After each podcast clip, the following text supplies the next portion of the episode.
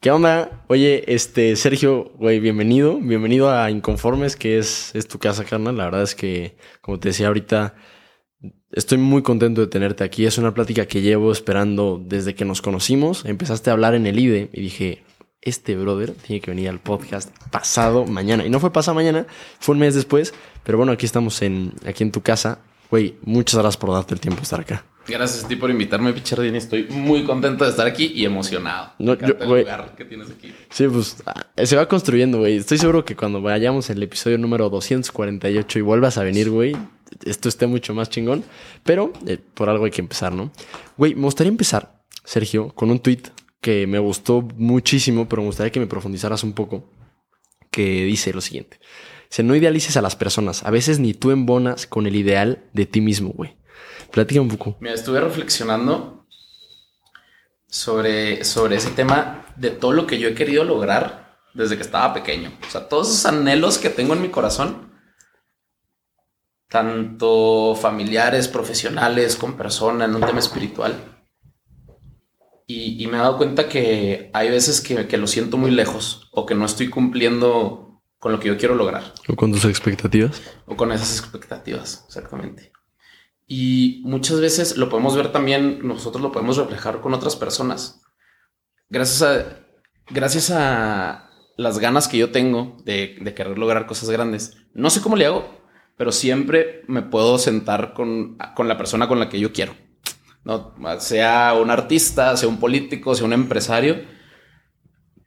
Y, son cosas, a veces lo vemos muy lejano, como que, híjole, es que vemos a, empresarios tan grandes los vemos lejanos como que nunca los podríamos llegar a hablar con ellos o personas en, la, en, la, en el que, puede- que tú puedes admirar. Ajá. Pero es, es tan, tan sencillo como saber que ellos en algún momento estuvieron parados donde tú estabas. Y sobre todo esas personas admiran mucho a quien, a quien es un inconforme y quiere empezar a lograr cosas grandes. Entonces, teniendo estas experiencias con ellos, me doy cuenta que de todos modos ellos siguen de cierta manera batallando Con distintos, en distintos ámbitos de su vida. Y uno llega y los admira, pero de todos modos, o sea, siempre hay, hay cosas en los que uno está, en lo que uno está batallando. Y lo traje a mí. Y dije, Sergio, a ver, ¿qué es lo que quieres lograr? ¿Cuáles son tus sueños más grandes? En realidad estás haciendo lo que hay, lo que tienes que hacer día a día para poder cumplirlos. Y pues yo tengo mis expectativas y aquí tengo todo lo que tengo que hacer día a día y muchas veces no lo, no lo cumplo. Oye, perdón que te interrumpa, pero ¿cuáles son tus sueños más grandes, güey? ¿Qué es lo que quieres lograr? Eso, eso es algo que me he estado preguntando mucho. Ya tengo una respuesta. Ok. pero no, no solo para mí. Y, y- y esta reflexión me encanta. No sé si tú sepas cuáles son los sueños, primero, tus sueños más grandes. Hay muchas personas que los seguimos descubriendo. Y sobre todo, cuáles son los sueños más grandes de tu mejor amigo, cuáles son los sueños más grandes de tu mamá, cuáles son los sueños más grandes de tus hermanos, no sé, de tu pareja, de tu esposo, de tu novio. Muchas veces no, no ni siquiera los conocemos Sí, y no nos damos la, la oportunidad para preguntarlo. Yo tengo dos sueños más grandes. Uno, y, y- y me encanta la manera en que los pongo porque no es algo que tú digas, llego y, y lo cumplo y ya está, sino tiene un- una especie de, de verse de hasta cuándo lo vas a lograr o no. Uno es crear una empresa para poder dar mucho, mucho trabajo, que tenga muchísimo impacto en, la- en Latinoamérica y en las familias. En las familias. Ajá. Y segundo es, yo sueño todos los días con ser papá. O sea, yo quiero tener mi familia, quiero tener a mi esposa, yo quiero tener por lo menos cuatro princesas, un hombre, bueno, eso ya lo decide Dios, Sí. pero es, pero es, un, es parte que tú dices, ok, en, est- en estas dos partes que yo lo tengo tan alto, dices, en realidad, ¿qué determina que ya tienes una empresa grande, una empresa exitosa? Estar facturando 300 millones, estar facturando un millón de dólares, llegar a, a ser ya una empresa unicornio, Sí. estar en solo en México, ya llegar a Latinoamérica, estar en una pa- parte global. ¿Cuándo es suficiente, no? ¿Cuándo es suficiente? Que ya tengas 200, 1600, 16 mil colaboradores. ¿Cuándo? Eso es una parte. Y lo demás ya es un ir y venir toda la vida con las con, con las con tu familia. Oye, ¿y cuándo crees que es suficiente, güey? ¿O dónde crees que, o sea, cómo crees que se pueda identificar esa línea? Porque creo creo que es bien fácil la gente inconforme. O sea, si eres muy inconforme o eres muy ambicioso, es muy fácil que la ambición te gane y te ciegues completamente porque siempre quieres más y más y más. Y ahora que estoy viendo el documental de la FIFA, dices, güey, gente que tiene tanto dinero, ¿por, por qué querrías más y más y más? Y creo que es, o sea, es, es bien complicado, pero es bien importante definir cuándo es suficiente, ¿no? Yo creo que sí es un sentido de trascendencia. Ok. Y, y, es un tema también de ambición. Las personas que están inconformes y que quieren más son quienes van creando el futuro que quieren. Sí. O sea, a fin de cuentas, es un tema que yo he visto. No es, no es tanto el querer llegar a algo, sino disfrutar el camino.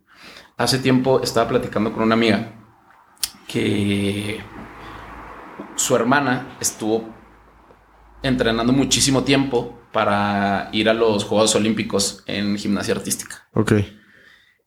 Y hizo muchos sacrificios. O sea, temas de familia, temas de escuela, temas de amigos, eh, pareja, novio. Y, pero ella tenía un sueño. No decía, oye, yo quiero llegar a este lugar. Yo quiero cumplir eso y estar en los Juegos Olímpicos. Después de todos esos sacrificios, pues ese sueño nunca llegó. Porque ella falleció en un, en un accidente de carro. No mames, güey. Entonces, imagínate esa parte que tú dices, o sea, tantos sacrificios que estuvo, no pudo llegar. Ahora, en realidad, ¿qué estás haciendo tú? ¿Y cómo estás disfrutando lo que estás haciendo? Yo ya empecé a cambiar esa mentalidad porque yo me frustraba cada rato de que cuándo y cuándo y cuándo va a llegar, qué es lo que quiero hacer. Y ahora, yo disfruto ahorita mucho estar platicando aquí contigo, disfruto cada mañana que me levanto, disfruto los lugares que yo quiero conocer. O sea, yo puedo estar trabajando desde donde quiera. Entonces me voy a, visitar algún café que me encanta, me quedo turisteando en algún lugar, como en un restaurante que me gusta, invito a algún amigo muy cercano a platicar, pero siempre haciendo lo que me toca.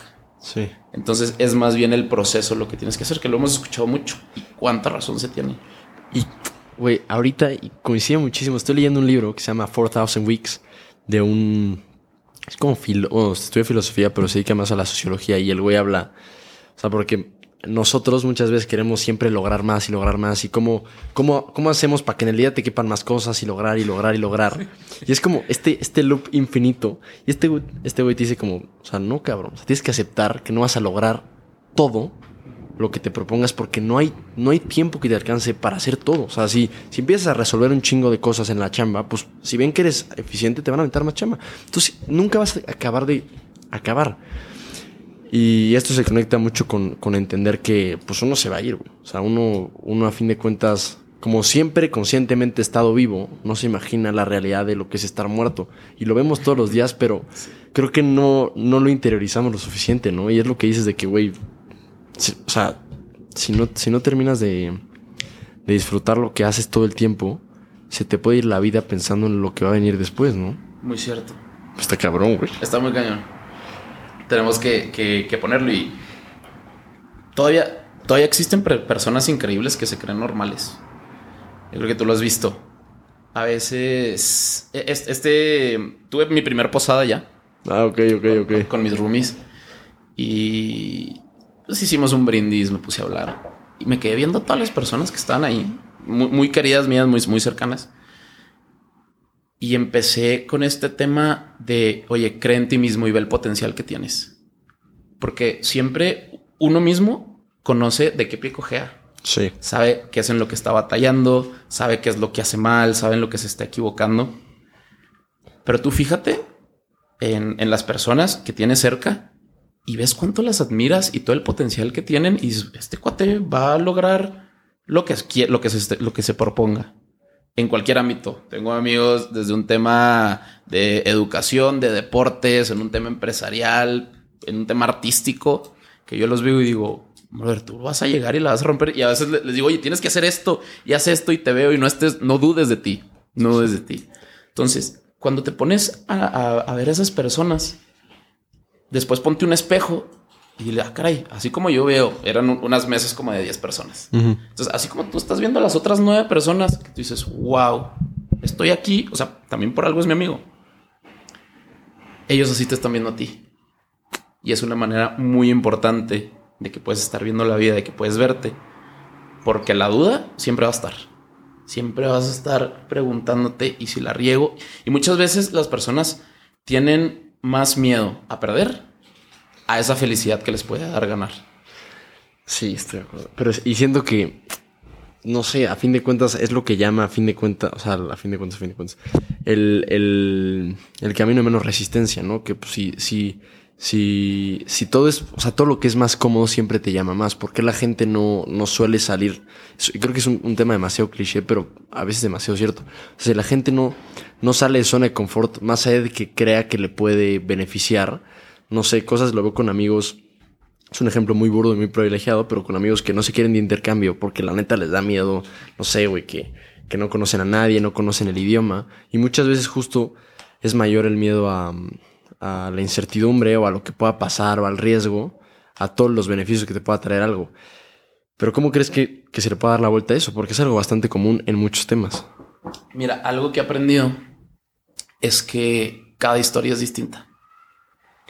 Y esos miedos de los que estás hablando tienen que ver mucho con heridas. Ok. Esa parte y ese tema me encanta. O sea, ¿por, ¿por qué viene? Siempre, siempre, que yo veo a una persona que habla sobre algún miedo, los, los enojos o cualquier parte negativa que puedas decir, ah, caray, ¿por qué está pensando así? Sí. Eh, esa zona de confort, ese miedo. Hay una herida que está detrás, que viene desde que uno, desde que está pequeño. Es, es un tema de neurociencia muy, muy grande que hasta, hasta, puede ser desde antes de nacer. O sea, todavía cuando estás gestando, cuando estás en la, en la panza de tu mamá. Hasta el, el, primer heartbreak que te dieron cuando estabas pequeño. O cómo te educaron en tu casa. Y todo, o sea, todo, bien, todo puede venir de ahí. Y todo puede venir de ahí. Oye, digo, yo tuve que luchar y romper muchísimos paradigmas que tuve. O sea, que, que, que, que había tenido para poder estar donde, donde estoy ahora. ¿Cómo cuáles? Uno fue mucho el tema de en mi casa. Ok. Yo siempre pensaba. Tú eres de Chihuahua, ¿no? Yo soy de Chihuahua. Mi, mi mamá siempre me decía, pues, mi bebé, ¿no? Ajá. Y yo siempre le decía, mamá, es que yo ya no soy tu bebé, ya estoy grande, como que déjame ver. Y yo me sentía todavía como un niño cuando me decía así.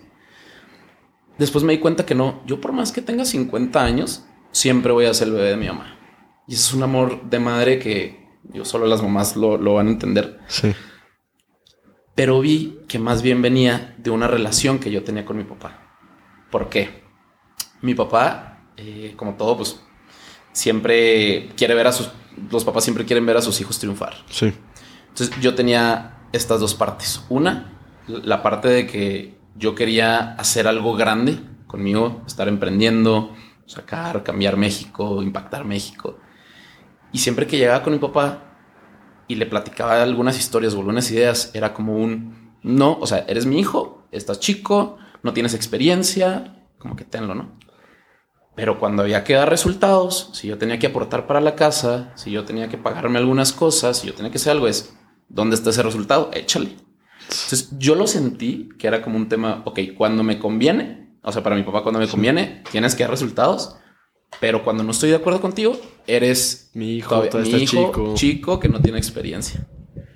Y yo, ok, y eso es bueno en esos temas de reflexiones que yo lo veía porque eran las palabras de mi mamá, de mi bebé, uh -huh. pero en, era en realidad esa relación que tenía, que tenía con mi papá. Oye, ¿y cómo fue? O sea, tú empiezas de uno en la carrera, ¿no? Empezando la carrera. Ha sido un... Sí, terminé, terminé mi, mi, año de colaborador y justo empecé, empecé con eso. O sea, ¿empezaste al mismo tiempo la carrera y te uno? Sí. De hecho, ¿Cómo? todavía no termino mi carrera. A ver, ¿cómo está eso, güey? O sea, yo estoy... Digo, muchos de mis amigos, eh, compañeros, pues... Sí. Normalmente, ¿qué es lo que quieres hacer? Es, es empezar tu carrera sí. para ya empezar a trabajar y tener ingresos, ir construyendo tu patrimonio, tener más sueños, viajar o ya lo que quieras hacer. ¿no? yo en realidad pues no tenía esa inquietud. Esa inquietud. O sea, porque yo ya estaba trabajando desde un inicio. Y eso lo vi desde mi papá. O sea, mi papá es una de las personas que yo más admiro. Siempre yo lo he visto haciendo negocios, empresas por muchos lados. Eh, desde temas de... También de telecomunicaciones, hasta temas de energía, hasta temas de bienes raíces. De todo, le gusta. Y lo veía Ahora, esto yo quiero hacer un paréntesis porque en realidad sí fue mi papá. Ha tenido mucho este tema del emprendimiento. Ok. Pero nunca nos fue bien. en mi casa. O sea, yo vengo de una familia, pues que en realidad no teníamos mucho dinero. O sea, nunca terminaron de despegar los negocios. Entonces, nunca, nunca terminaron de, de- de despegar los negocios. Pero siempre nos daba la mejor educación y todo. Yo recuerdo que igual de esta manera yo quería a veces comprarme un celular, quería comprarme unos tenis, quería comprarme ropa, lo que sea. Y llegaba con mi papá y me decía, no, pues es que no hay. Y yo, ok. Pero si yo le decía, oye, quiero empezar a, a entrenar y a correr para correr un maratón, órale. Y me compraba los mejores tenis que había. O también, oye, mis amigos, nos queremos ir de viaje a la playa, nos queremos ir a Disney, queremos hacer algo. No, no hay. Ok, oye, hay un curso de liderazgo en México, quiero ir, órale. Ahí va. Y yo no sé cómo le hacía, pero lo sacaba. Entonces, esa parte de todo lo que tenía que ver con mi educación y mi crecimiento siempre me lo daba. Obviamente lo demás, no, porque había, o sea, había prioridades, compadre. Claro, o sea, tenía- claro. todavía tenía mi familia, mis hermanas, Sí, mi sí, mamá. sí. Entonces tenía, tenía que ser responsable por esa parte.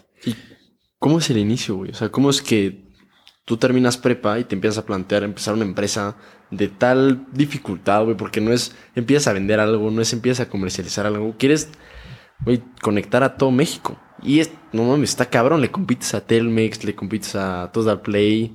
Pues tienes 18 años. ¿Qué, qué pedo, güey? ¿Qué pasa por tu cabeza? Uno, o sea, yo creo que nadie ha hecho cosas grandes solo. O sea, siempre hay detrás un, un- un gran equipo. Ok.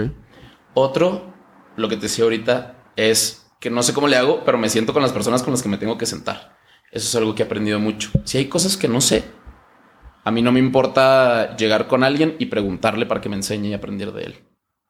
Y, y así es como normalmente empezamos a, a despegar. Y lo primero y lo mejor fue con la parte con mi papá que veíamos. Y normalmente, pues yo creo que el, el 99% de las empresas en México son familiares. Mm. Entonces vas viendo y yo, pues con él, oye, vamos haciendo esto, ¿qué hacemos? Porque era- ni siquiera había empezado la carrera. O sea, ¿cómo Sí, puedes sí, empezar Sí, sí, una empresa. a, a- a hacer esas cosas?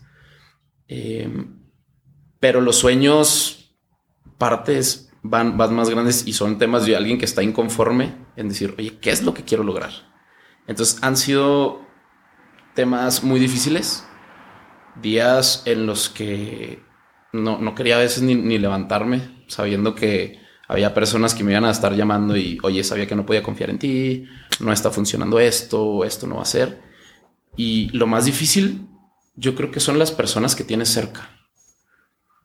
Mm, hace tiempo me invitaron a, a dar una, igual a platicar en las Fuck Up Nights, Santander.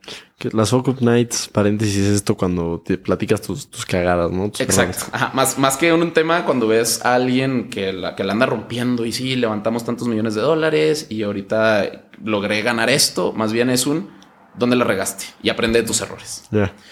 Entonces es impresionante cómo el amor y el desamor son los maestros más grandes que puedes tener.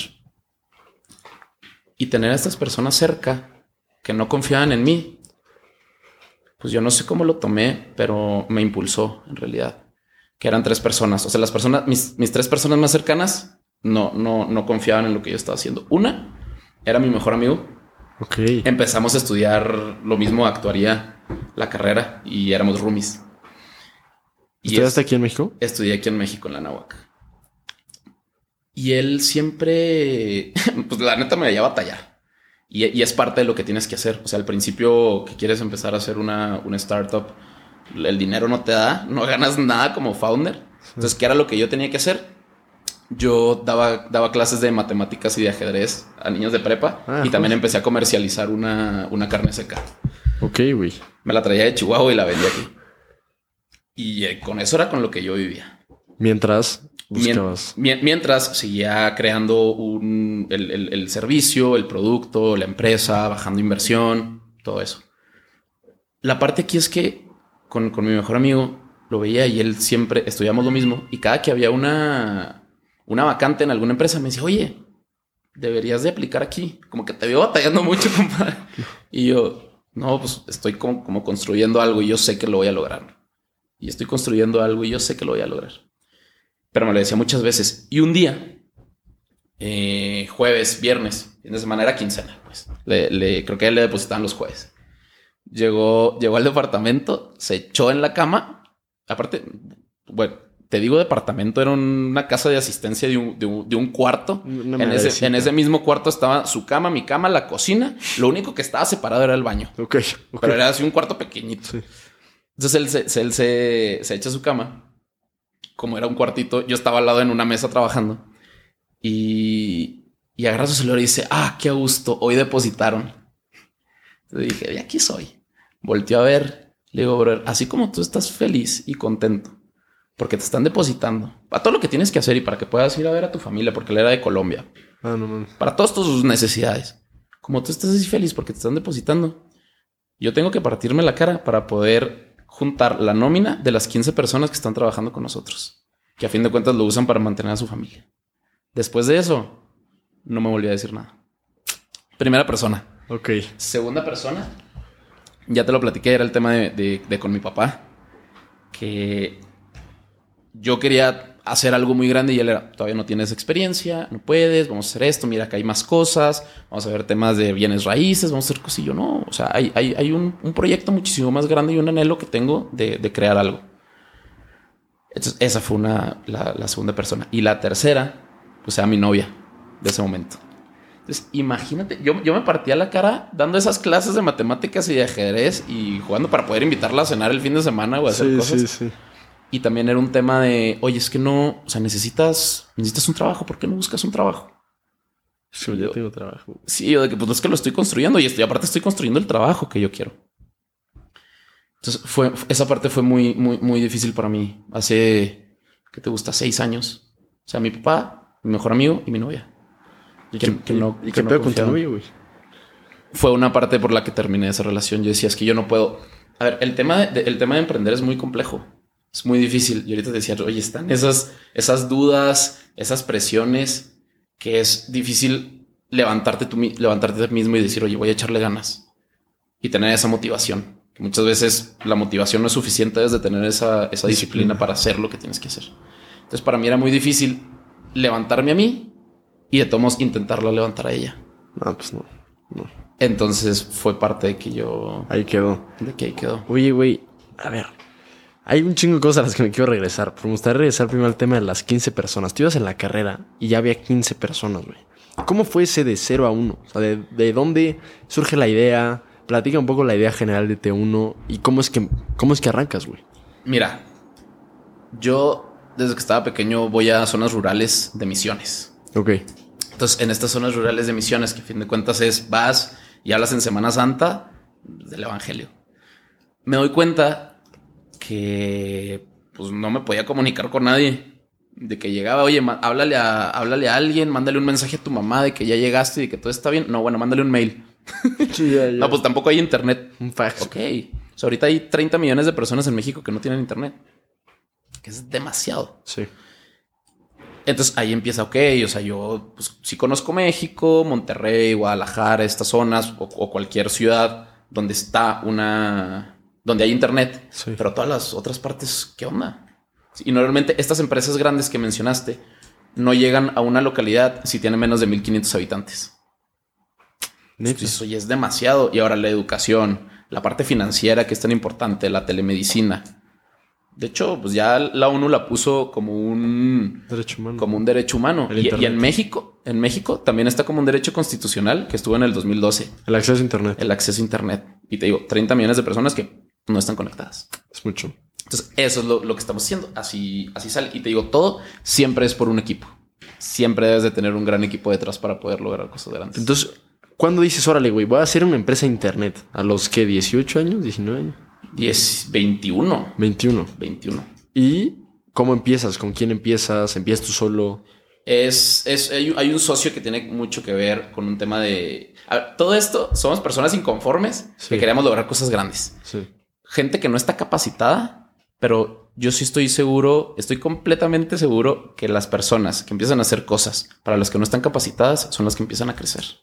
Pues eventualmente tendrás que capacitar para hacerlo. ¿no? Claro. Entonces, esta era una persona que lo único que, bueno, que, que la parte principal que conocía eran cámaras, hacer las cámaras de red y las, las cámaras de vigilancia. Y ok, o sea, ¿qué pasa con todo este tema de que si tú tienes un, un internet en tu casa, que ahorita estamos conectados a internet, Sí. y a través de, de radiofrecuencias te empieza a llegar, ¿qué pasa si lo hacemos más grande? O sea, para hacerlo desde una ciudad a más de 300 kilómetros para que llegue a otra ciudad.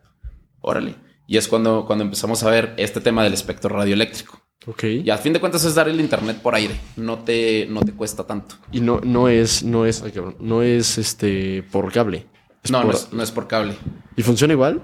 Funciona distinto. A fin de cuentas todo es transferencia de datos. Ajá. Entonces, lo mejor que hay es la fibra óptica. Que es ¿Por el cable. Que es el cable. Ajá, a fin de cuentas va todo a la velocidad de la luz, porque en la fibra óptica son pequeñas, pequeñas luces de diferentes colores que van pasando. Y son del, del tamaño de tu, de un, de un cabello. Así es. Y güey, entonces tú las empiezas a mandar por aire. Entonces nosotros las empezamos a mandar por aire. Aproximadamente cada kilómetro de fibra óptica te cuesta medio millón de pesos. Cada kilómetro. Entonces, imagínate, si tú quieres llegar, pues, por decir uno, a, la casa de Doña Guadalupe en la sierra, que no tiene internet y está a 20 kilómetros, te cuesta 10 millones de pesos. A nosotros, para que te esté pagando o para que alguien, al- el- alguien lo subsidia 199 pesos al mes, 299 pesos al mes, no, pues claro que no te da. Pero como nosotros estamos haciendo, sí funciona.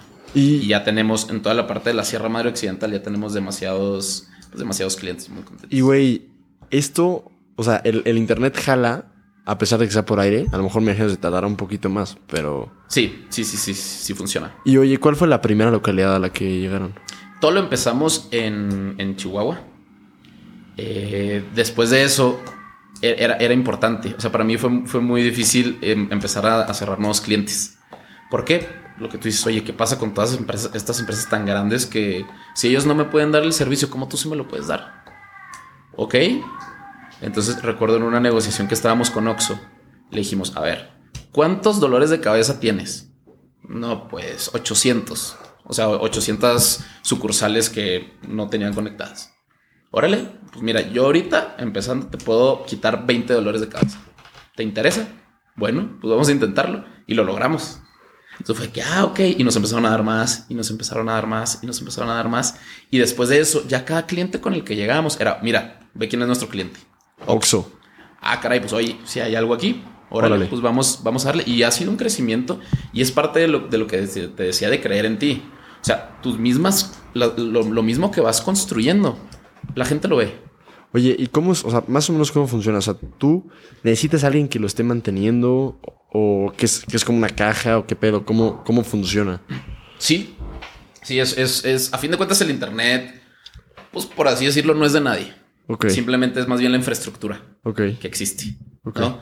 Todo empieza desde los servidores que hay. Si tú quieres ver una película en Netflix, Netflix tiene guardado en muchos servidores por todo el mundo esa película.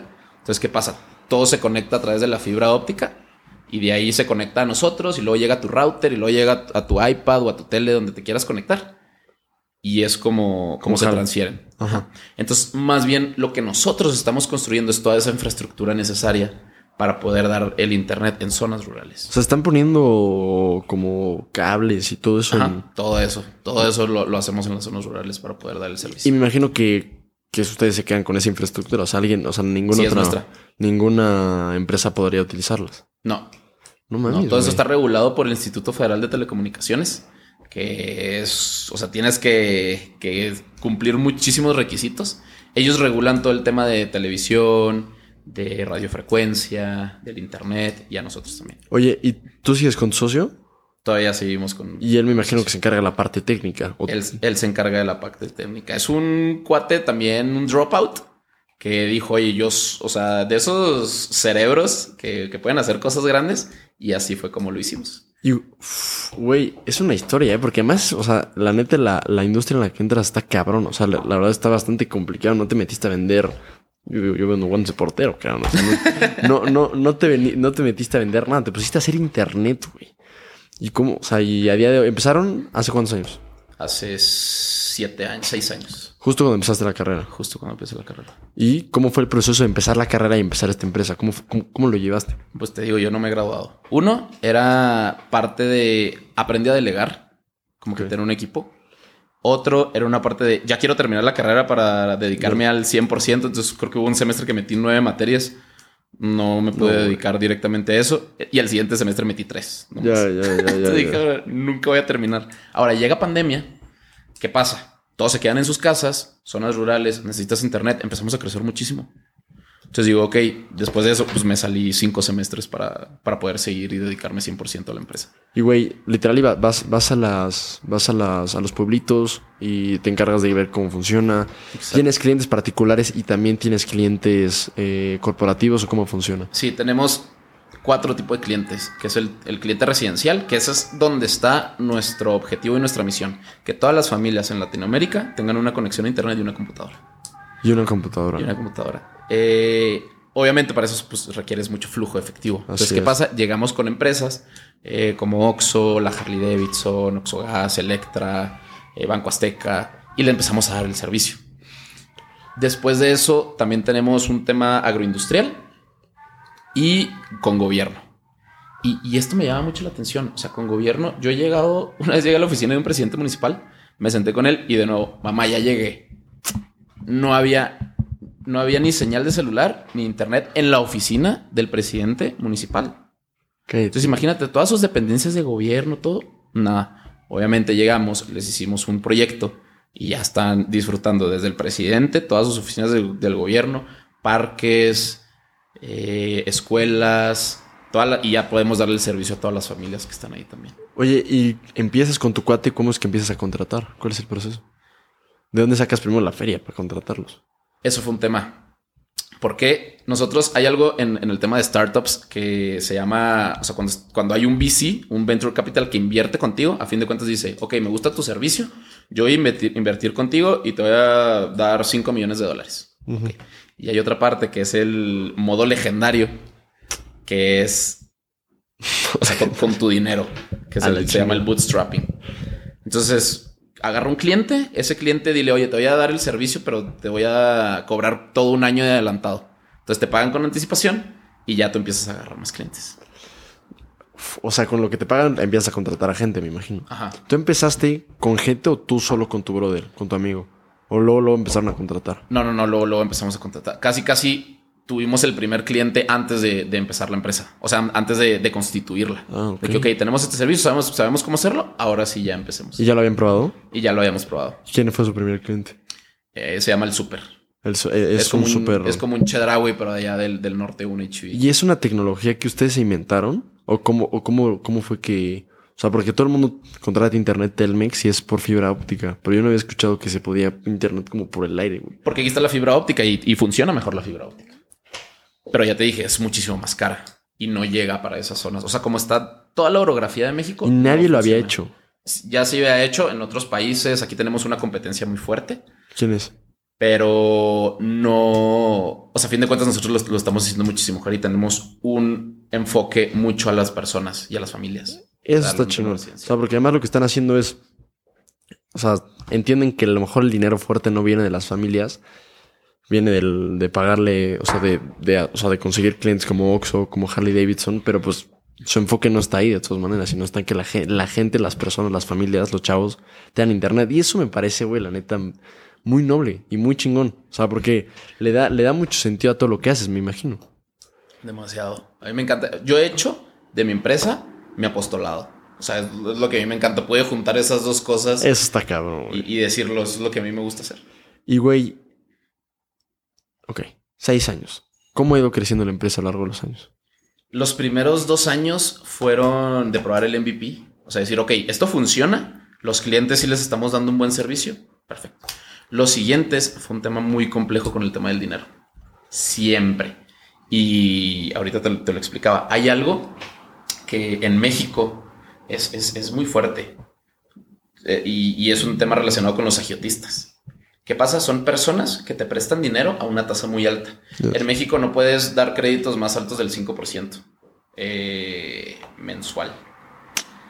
Pero estas personas fue de que, ok, te voy, a, te voy a prestar dinero, pero me vas a tener que pagar el 10% mensual. Entonces, ¿qué pasaba? Te prestaban un millón de pesos y yo les tenía que estar pagando mensual 100 mil pesos. Así.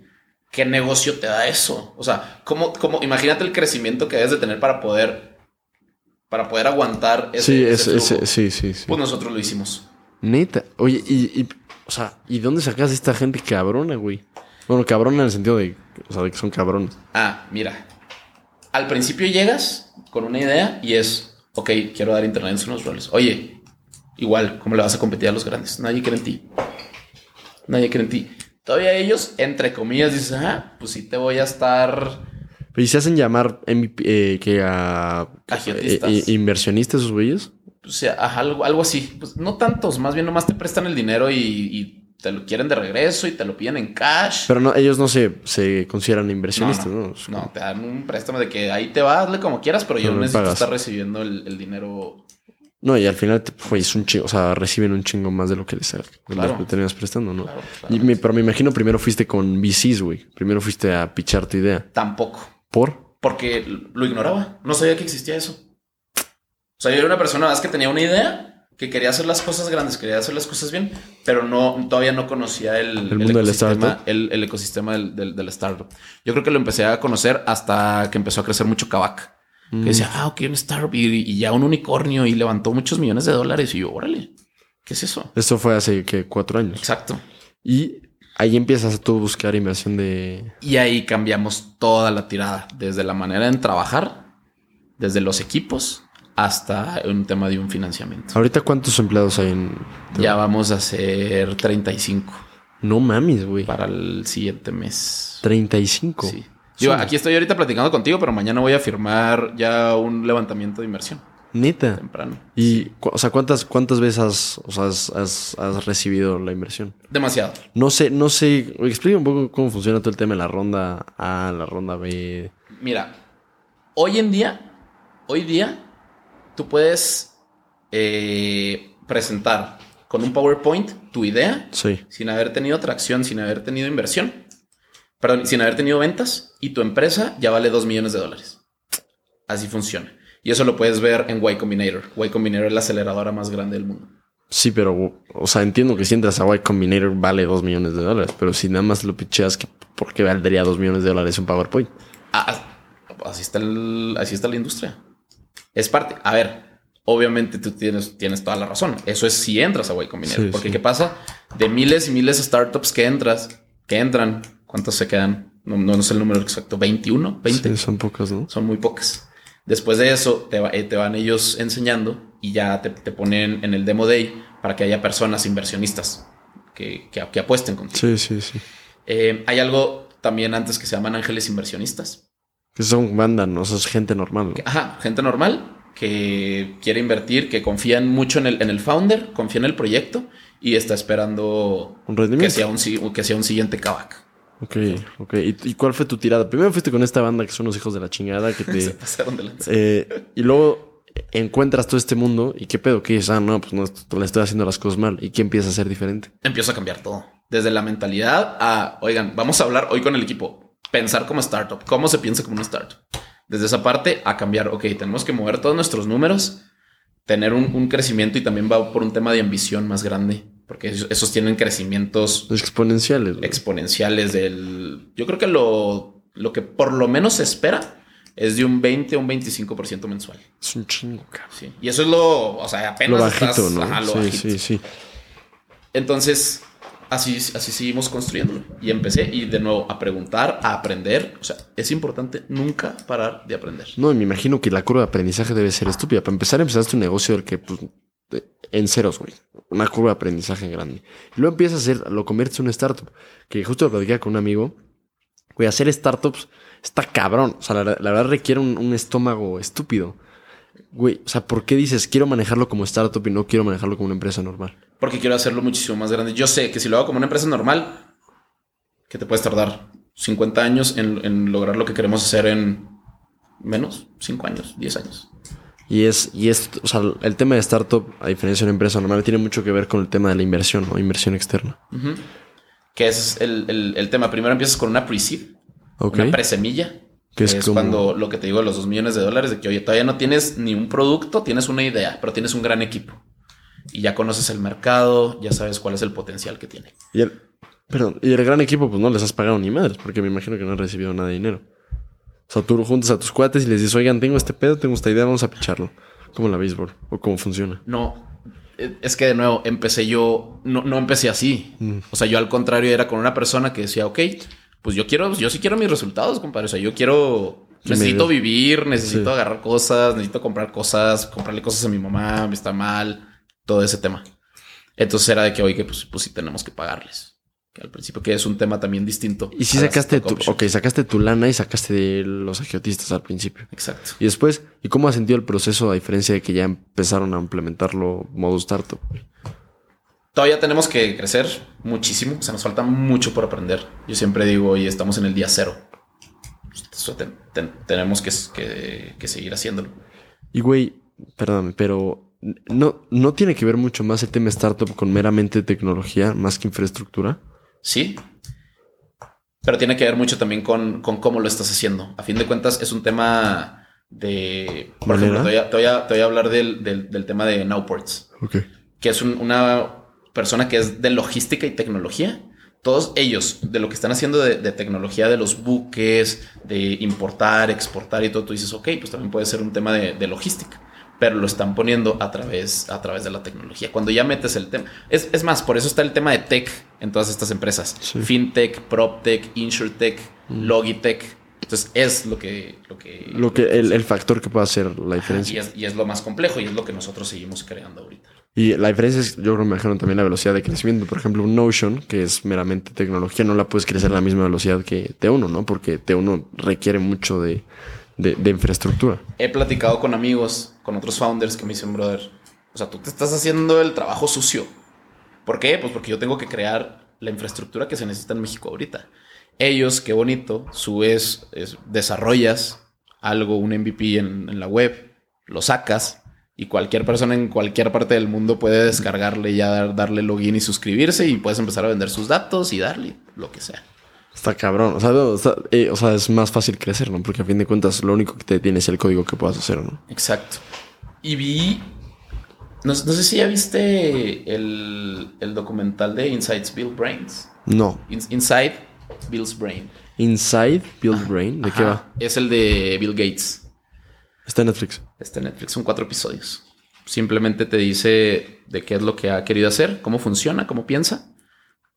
Y empiezan hablando un poco de Microsoft, pero ya después se van a toda la parte que está haciendo de la asociación de Bill y Melinda Gates. Lo que hacen ahí, bueno, se fueron, no sé qué pasa con Estados Unidos, que les encanta África. O sea, ven, no sé si sea porque sea un continente, bueno, ellos también ven, ven como continente a Latinoamérica, pero se van para África, cuando aquí en Latinoamérica tienen muchísimo para hacer. Sí, sí, sí, sí. Pero bueno, les encanta irse por allá.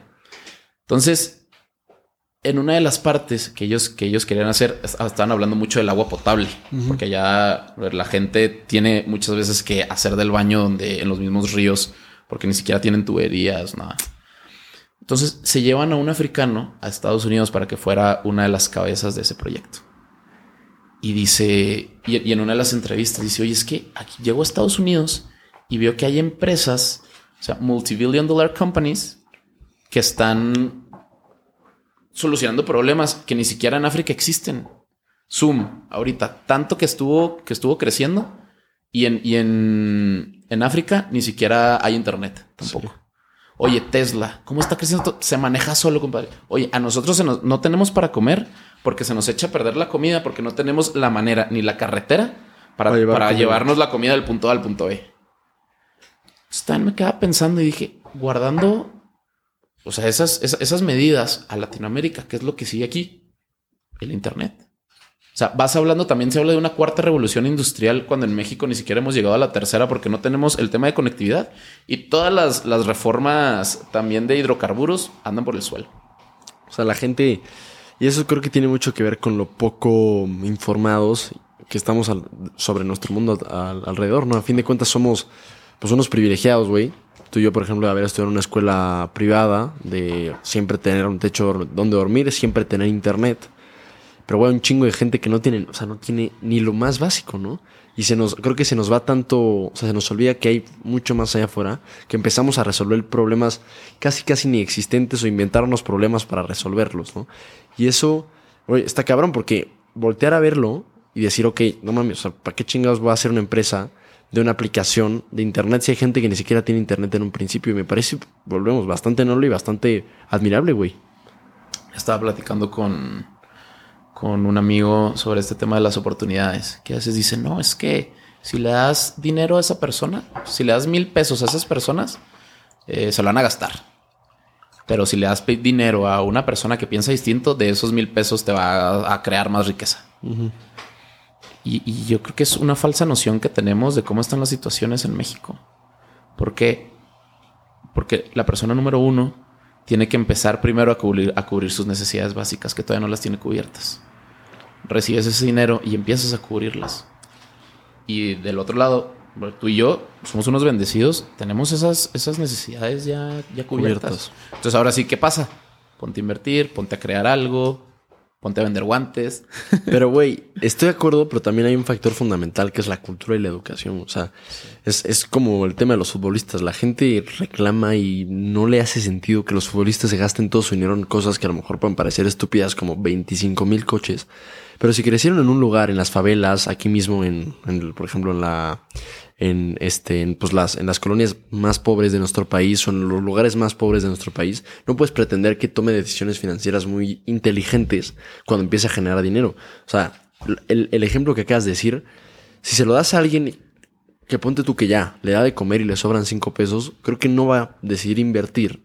Se lo va a querer gastar en un coche porque no tiene ni idea. O sea, porque a fin de cuentas no, no existe esta cultura y no hay, una, no hay una educación real o una formación más que educación empezando por tu casa. Y creo que es ahí donde radica la mayor diferencia em, o las mayores diferencias en nuestro país y que la gente se sesga, que porque uno siempre ha tenido la educación y siempre ha sido formado de una manera mucho más prudente, piensa que todo el mundo lo piensa que todo el mundo fue, fue formado igual, ¿no?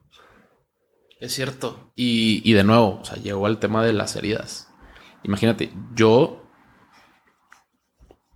así es, ha sido un tema importante porque te decía, en mi casa pues, no teníamos, no teníamos dinero. Muchas veces me tocaba sacar cosas de mi cuarto.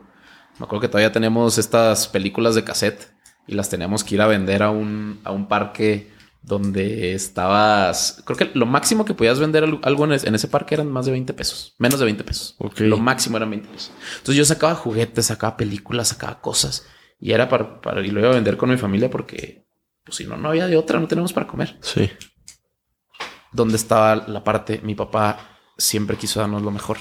Entonces yo estaba en un colegio en Chihuahua. Pues yo creo que era el colegio de más alto renombre. Entonces yo, yo llegaba batallando con, con este tema financiero de dinero que no teníamos, pero al mismo tiempo yo estaba sentado en un, en un salón de clases con los hijos de los empresarios más grandes de allá. Entonces, ¿qué va pasando en mí? Un niño de, de, secundaria, un niño de prepa, dices, ah, caray. O sea, como que pues yo también quiero eso. Y empiezan, y claro que llegan inseguridades. Decir, pues, ¿qué es esto? Porque yo no puedo. Y lo cambié y dije, no, pues claro que sí puedo. Pero pues me toca a mí chambearle. chambearle. Pero, güey, me parece interesante que dadas tus, este, tus antecedentes donde no había tanto en tu casa, no hayas decidido irte por el camino normal. Porque lo más lógico, dado lo que te tocó, es decir, güey, pues estudio actuaría, me contrato en una empresa enorme, me va bien chingón financieramente hablando y resuelvo todos mis pedos financieros. Pero no, güey. Tú dijiste ni madres. Voy a poner una empresa internet, cabrón. O sea. y, es parte de lo que yo veía. Te digo porque, porque mis compañeros, en realidad, sus papás eran empresarios. Y mi papá, aún con todas estas, estas empresas fallidas, pues él también era. Entonces de repente llegaba dinero y luego no había nada y todo este y toda esta onda. Pero lo veía y si era un tema de decir. Yo soy empresario. ¿Qué, qué está pasando conmigo? Sí. Y, y, aparte yo siempre he sido muy rebelde. Siempre he sido muy rebelde y muy inconforme. Y todavía con mi papá seguimos teniendo ahí nuestros piques que pues como papá e hijo lo, logramos tener. Y yo no podía estar trabajando. lo intenté. O sea, mi primer trabajo fue en un Burger King. No O sea, yo iba así, Burger King y otro despachando gasolina. Y yo no podía estar ahí. Yo, tenía mis ideas y cómo vender más y cómo hacer eso, pero ya había una estructura, ¿no? una estructura que a fuerzas tenía que seguir. Y yo, no, pues yo quiero, o sea, yo tengo otras ideas, yo quiero hacerlas. No, mi madre. Y, y, y siempre he sido así. Desde temas, no sé, las reglas, a mí me encanta romper las reglas. Bueno, sí, sí soy muy respetuoso, en realidad. Pero me, cuestiono mucho. Si llega alguien y me dice, oye, esto no se puede, yo le pregunto, ¿por qué? Y nomás se queda, pues es que me dijeron, pero bueno, ¿por qué? O sea, si no hay un fundamento, ¿sabes en realidad por qué está la regla? Yo entiendo ya viendo desde un tema de responsabilidad, sobre, sobre todo cuando eres cabeza y tienes que tomar ciertas decisiones, digo, por algo están esas reglas. Entonces, cómo me revienta que la gente no entiende el porqué de las cosas. Está cabrón, güey. Y yo digo, no, a ver, pues explícame y te lo sigo. Y soy una persona que, que acepta mucho esas cosas. Oye, perdóname que vaya de aquí para acá, de aquí para acá, de aquí para allá. Tú empiezas y empiezas a crecer, empieza a crecer la empresa, empiezan a contratar más gente.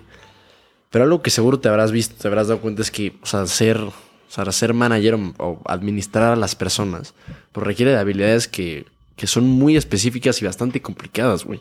Digo, nosotros somos cuatro y a mí me gusta la vida entera, no me imagino cómo ha de ser eh, con 35 personas. ¿Cómo es este proceso a la par de empezar a aprender todo el tema de la startup, todo el tema de, administrar a las personas, de, motivación eh, para la demás gente, de delegar.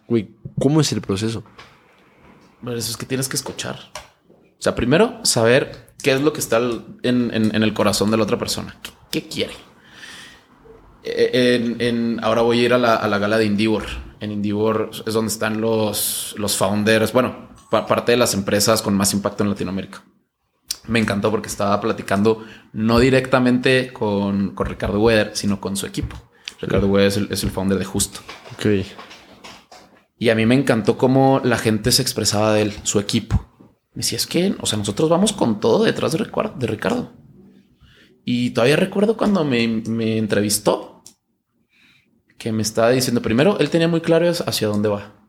Segundo, me empezó a preguntar, oye, ¿tú cómo te ves en 10 años? Y yo, a ver, qué pregunta tan más cliché. Sí. Y me dice, no, justo, justo eso fue lo que me dijo él. Me dice, no te lo estoy preguntando por un tema cliché, sino porque yo, y a través de justo, te voy a ayudar a que llegues a ese lugar. Y yo dije, ok, o sea, estás viendo la manera desde otra parte. O sea, no, no, no por un tema de, ambición y todo, sino que mi responsabilidad es poner a las personas en el centro, porque a fin de cuentas tu, tu equipo es el que hace la empresa y yo te voy a ayudar a llegar a ese lugar. Y dije, wow. Entonces, ¿qué hago y cómo ha sido ese proceso? Estar con las personas correctas. Sentarme con ellos, buscarlos y decirle, compadre, o sea, te admiro, necesito aprender de ti, vámonos a, a, platicar, porque yo quiero aprender de ti. Yo, yo estoy consciente que hay muchas cosas que no sé y ese es el miedo más grande que tengo. Mi miedo más grande es el tema de la ignorancia.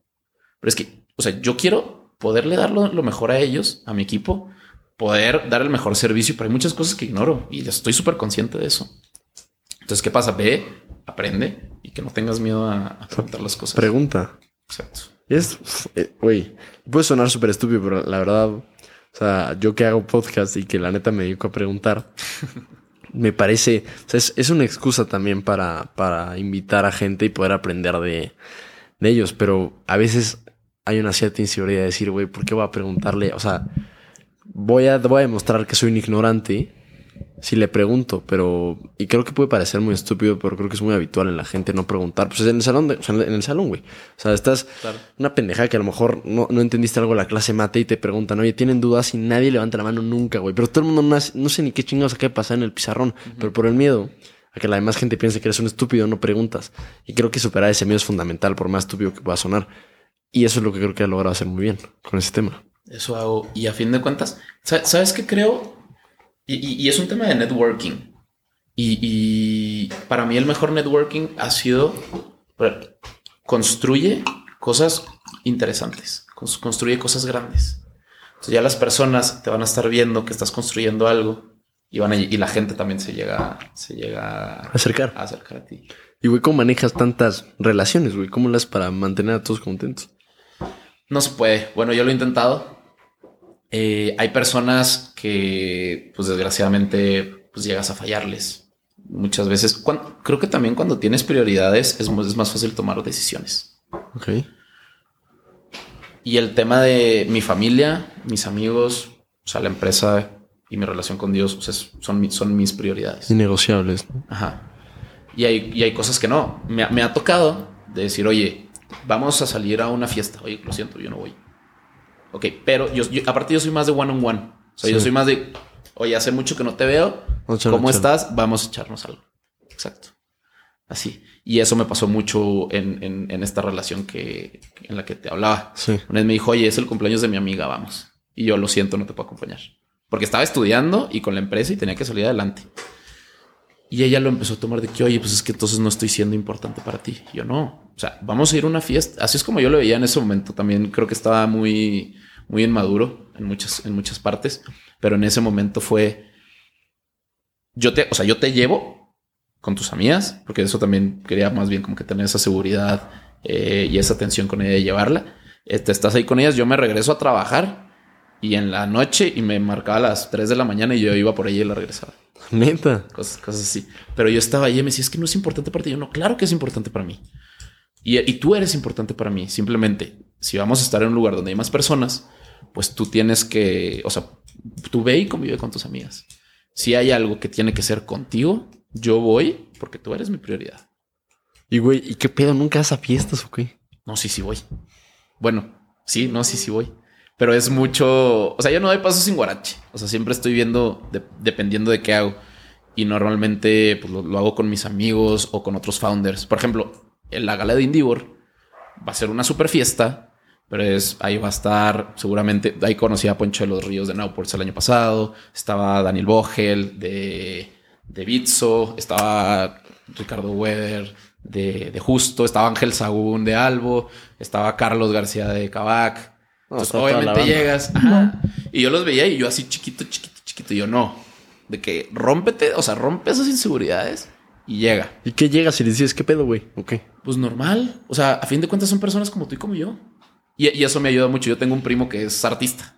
Entonces me dice, cuando llegas con alguien y lo tratas así como la gran cosa, es como, oye, digo, gracias, se, se- se- se aprecia, pero pues son personas como tú y como yo, con su sueño que están cumpliendo, con sus inseguridades que tienen, con sus heridas y, y queriendo aprender también. Y eso yo... simplemente, y sabes cómo, cómo hablar. De hecho, yo por eso estoy aquí platicando contigo ahorita. Cuando yo fui a platicar, que me invitaron del IPADE a irles a hablar al IDE, yo ya sabía a quién les tenía que hablar. Y yo les hablé a su corazón. Sí, o sea, sí, yo les sí, endulcé el, el- el oído. decir, ay, o sea, este cuate sí. Y, y hice que se, que se sintieran identificados con lo que yo estaba diciendo. Y por eso me invitaste. Y por eso te invité. Y por eso estoy aquí. Y por eso me dijiste, brother, yo quería invitarte en ese momento, pero todos se te empezaron a acercar y esto. Entonces yo dije, ah, pues después consigo su celular y le escribo. ¿Por qué? ¿Por qué hice eso? Entonces esa parte también es muy importante, saber con quién estás hablando. No es lo mismo que hables con un estudiante, no es que hable- lo mismo que hable con mi mamá, no es lo mismo que hable con mis hermanas, con un founder o con alguien en un podcast. Y eso lo tuve que aprender a la mala. ¿Por qué? Porque cuando yo estaba levantando inversión, llegué a platicar con distintos inversionistas. Y aparte, Claro. yo tenía mi lista. O sea, ya iba como en el 380 de personas a las que le estaba presentando el proyecto. mames. Y no, y no, y no. Y esos 380 no me importaban. Güey, literal 380. Sí. Y 380 no. Ajá. No mames. Y yo decía, es que yo necesito un sí. Solo un sí. Muchas veces en uno de esos 380, pues yo me equivocaba a la hora de, pues hay que saber vender. Ujú. Y hay que saber presentar y hay que saber con quién estás hablando. Me acuerdo que llegué con otro amigo que es empresario y le dije, oye, necesitamos 5 millones. Quiero que, que le entres conmigo. Me dice, híjole, que nomás, nomás tengo tres. y yo, pues, Güey, cállatelos, güey. échamelos, échamelos. Dice, no, es que si te, te doy los tres, entonces el flujo efectivo ni me da excusas, ¿no? Y dije, bueno, ni modo. Entonces, justo por eso, como yo llegué a pedirle cinco y él nomás tenía tres, me dijo, no, no le eché. Yo le dije, oye, pues échame esos tres y voy y busco otro lado los otros Sí. dos. No, ok. Después voy con otra persona y le digo, oye, estamos buscando, le presento todo el proyecto, vamos, estamos buscando 8 millones. Ah, 8 millones de dólares. Y yo, no, de pesos. No, pues que con 8 millones de pesos no vas a hacer nada. Y yo, ¿qué? Esta persona era un, un, un CEO muy importante de aquí de México y, y de- y el, y el presidente y, y parte del consejo de, de empresas globales. O sea, su oficina en Santa Fe y todo, y miles y miles de personas con eso. Obviamente, pues 8 millones para él no era nada. Entonces dije, ok, o sea, tienes que saber y llegar a y, poder conocer con quién estás hablando. O sea, porque a lo mejor para alguien 8 millones, 3 millones de pesos era poquito, era un chingo, pero 8 millones de pesos era bien poquito. Ajá. Si él decía 8 millones de, dólares, ah, pues que vamos a crecer en grande, vamos a hacerlo bien. No, con 8 millones, entonces no, yo, ¿qué? No mames, güey. Y han sido un, un tema de, de ir creciendo. Antes yo empezaba de que, oye, O sea, pásale con 20 mil pesos, 50 mil, luego ya vamos creciendo y va haciendo esos paradigmas, porque muchas veces todo, o sea, la, la parte importante es cómo te estás percibiendo tú. O sea, la, la batalla está en la mente. ¿Cómo está eso? La batalla está en la mente. O sea, muchas veces nosotros mismos somos los, los que nos hacemos chiquitos y los que nos limitamos. A mí me pasaba que yo decía, es que cómo hay, cómo hay empresas y startups que están levantando 8 millones de dólares, 50 millones de dólares. Y yo me ando partiendo la cabeza por 500 mil pesos, ¿no? Como cosas así. Y decía, ok, y así lo empecé. O sea, yo era de que, ok, a ver, de nuevo, yo no tenía dinero. Yo no sabía lo que era tener 20 mil pesos en mi cuenta, 5 mil pesos en mi cuenta, mil pesos. O sea, yo, yo, yo vivía el día. Entonces de repente llegas y dices, ah, o sea, ¿cuánto dinero hay en realidad? Y dices, es demasiado. Y ahorita ves rondas, digo, ahorita ya se está, ahora ya se está acomodando todo. Han habido muchos down rounds. ¿Qué es eso? Down rounds es cuando normalmente vas teniendo una evaluación. Entonces tú dices, ok, mi empresa vale 50 millones de dólares. Lo que tú empiezas en una serie A, 50 millones de dólares, en una serie B ya voy en 180 millones de dólares, vas creciendo. Pero si tu siguiente evaluación es más pequeña, si tú valías 50 y ahorita por cómo está la crisis ya vales 40, eso se le llama un down round y es de las peores cosas que les puede pasar a una startup. Ok. En fin, es ten, ten mucho, o sea, conoce a la persona con la que estás hablando. Pero, güey, el tema de, la, de cómo te percibes a ti mismo es, es meramente mental. Entonces, como, güey, o sea, es un cambio de paradigma o un cambio de perspectiva en cómo te percibes nada más a ti. O sea, es- creo que me imagino que tiene, ver, tiene que ver mucho con la confianza en ti mismo. Demasiado. O sea, tú tienes que, que creer en ti mismo. Y, y muchas de las personas que he visto que han logrado cosas grandes es porque no se rindieron. Así, o sea, he, visto personas todavía muy capaces, muy inteligentes y con gran potencial, pero como tirar, llegaron a tirar la toalla. Bueno, adiós. Y otras personas, porque nativo, nadie está capacitado y todos somos uno y otro. Y hasta las personas que admiras están intentando en descubrir cómo solucionar problemas todavía. O sea, todavía siguen teniendo sus inseguridades. Y es, y es lanzarte. O sea, es seguir constante, constante, constante, porque no es un sprint, es una carrera de largo plazo. Es un maratón. Hay, hay una frase que tengo aquí, que está en italiano, que dice, chi va piano, va sano e va lontano. Es, es una frase que viene en un restaurante en Italia que, que, que dice como quien va lento y constante siempre gana. Pero puta, creo que es, o sea, obviamente es algo muy lógico, pero qué difícil es, ¿no? Es ir a 380 juntas y que te digan que no las 380, güey. ¿Cómo te vas diciendo que sí otra vez? O sea, todos los días ya te dijeron que no un chingo de veces. Cada una te va robando. O sea, cada una te va robando cosas. Cada vez yo me sentía más inseguro de, de algunas cosas. ¿Y cómo lo haces para seguir a pesar de eso? Pero pues es que te digo, yo, yo sabía lo que quería y yo confiaba en mí. Yo confiaba en mí, sabía que iba a hacer eso. Y ahora, cuando tuve el primer sí es, ok, o sea, eso me ayudó y me, me hizo levantar. Y ahora ya para mí, pues es algo muchísimo más sencillo. ¿Quién fue la primera persona que, con quien que entró a T1? Eh, fue uno de los 300 líderes de México. Ok. Si conozcas esa revista. Este, se, llaman, se llaman los 300 líderes en distintos aspectos. Y él fue uno, pero hay temas de, desde el tema de, de deportes hasta el tema político, hasta el tema empresarial. Ok. Sí, yo fui con uno de los, de los empresariales. Él fue el que me dijo 8 millones de dólares o de pesos, porque con 8 millones de pesos no vas a hacer nada. ¿Y cuánto te dio? Espera. Entonces dije, ok, entonces, ¿qué empezó a, a- a pasar? A mí me dio, llegué a su oficina, o sea, cero tiempo de romper el hielo, se sentó y me dijo, ok, ¿en qué te ayudo? Y yo, ok, gracias, hola, bueno, y empezamos y me dedicó dos horas de su tiempo a darme un mini MBA. Fregón. Sobre eso empecé a tener más relación con él. Oye, así vamos, esto es lo que estamos, eh, lo que hemos estado creciendo. Ahora tenemos este nuevo milestone, ya llegamos a este objetivo. Ok. Y ya desde ese primer no que tuve, yo empecé a, a así, seguía, seguía buscando. Entonces, en una de esas veces hubo una persona que sí me dijo, oye, yo voy a invertir contigo y te voy a, a- a juntar otras personas también para invertir, pero necesito que tengas un consejo de administración. Es lo único que te pido para, para invertir. Órale. Entonces yo le hablo, yo le hablo a esta persona. El consejo de administración, dame un, un breve. El consejo de administración normalmente es, bueno, está el CEO, que es, y todo el tema operativo de, de las personas, ellos están por arriba y son nor- normalmente, está constituido por los accionistas, bueno, algunos accionistas y otros consejeros de fuera, que son, que son especiales en su área. Ok. Entonces ellos están en una junta diciendo, ok, ¿cómo va la empresa? ¿Qué necesitamos hacer? ¿Y qué va, a pasar? ¿Y, y, y a los que no son accionistas, qué les pagas? ¿Qué Se pedo? les paga. Ah, ok. Sí, a los que no son accio- accio- accionistas se les paga. Mm, entonces me necesito que tengas tu consejo de administración. Y yo, ok. Entonces agarro el teléfono y le hablo a esta persona. Le dije, oye, hay una persona que quiere invertir con nosotros. Lo único que está, que me está pidiendo es que hagamos un consejo de administración. Tú ya eres consejero en empresas globales. Pues quiero que vengas y que participes con nosotros. Ahora ya habían pasado creo que dos años desde que yo me senté con él a, a pedir inversión desde una primera vez. Me dice, ah, estás levantando inversión. Pues yo le entro.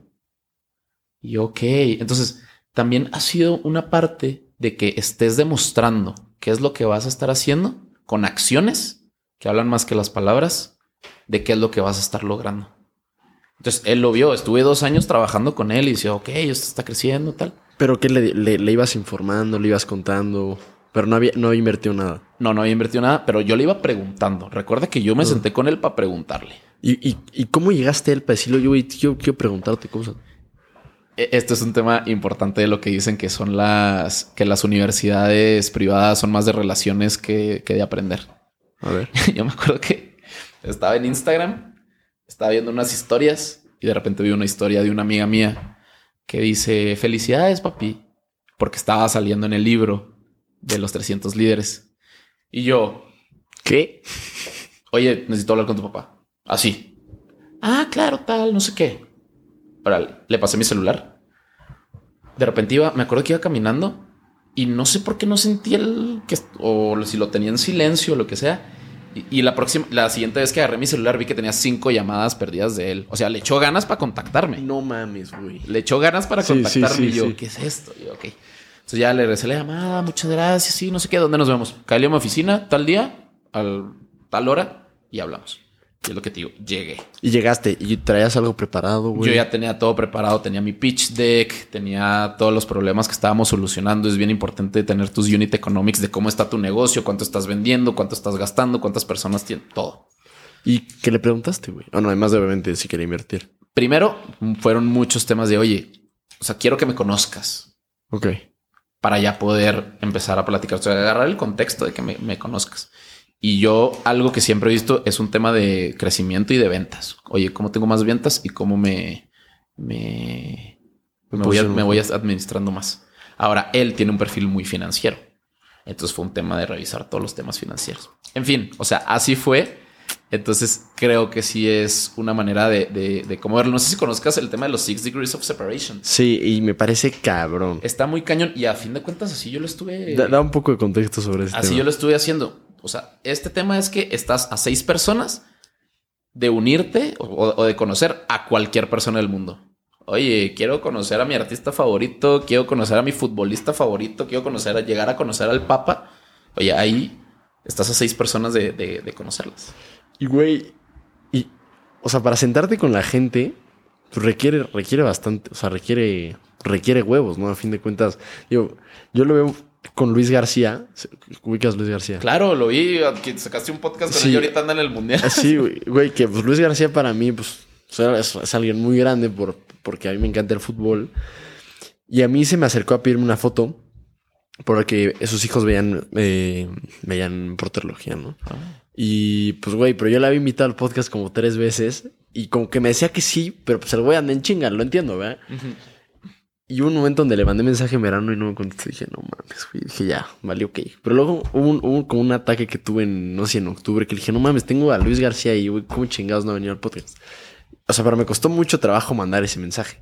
La cosa es que requiere, o sea, siento que requiere, obviamente, mucho respeto eh, a la persona que tienes enfrente, pero requiere huevos pedir ayuda, ¿sabes? O pedir consejos o pedir favores porque sientes que, que nunca te van a decir que sí, ¿no? Puedes llegar a sentirlo, pero de nuevo, o sea, ¿qué quieres? ¿Tienes más miedo al fracasar Mm. que la felicidad que te puede dar el, oye, lo logré? Está, está muy cañón. Entonces, y, y así son las cosas. bro. Te lo decía ahorita, o sea, venimos aquí por un instante. ¿Qué, qué quieres hacer? O sea, a la gente se le olvidan las cosas. La gente mm, puede llegar ya a no recordar, pues todos vamos a morir. ¿Qué, qué quieres hacer? O sea, ¿qué legado quieres dejar? Oye, güey, me gustaría que platicaras de ser hombre, cabrón. ¿Qué, qué es ser hombre? Ser hombres es una comunidad que estamos haciendo que yo voy a pedirte muchos consejos para de, podcast. Claro, güey. Porque ya tenemos, ya tenemos el primer episodio, tenemos que, sacarlo. Ya, ya habían sacado hace un año. Habíamos sacado unos, sí. Y ahora traemos una nueva revolución. A ver, platícame. Queremos hacer las cosas mejor. Yo, desde que estaba pequeño, empecé a sentir bueno, ahorita te platiqué de uno de los anhelos más grandes de mi corazón y uno de mis sueños más grandes que es ser papá y de, casarme. Sí. Todavía tenemos que ver con quién. sí. He tenido unas experiencias bien fuertes con eso.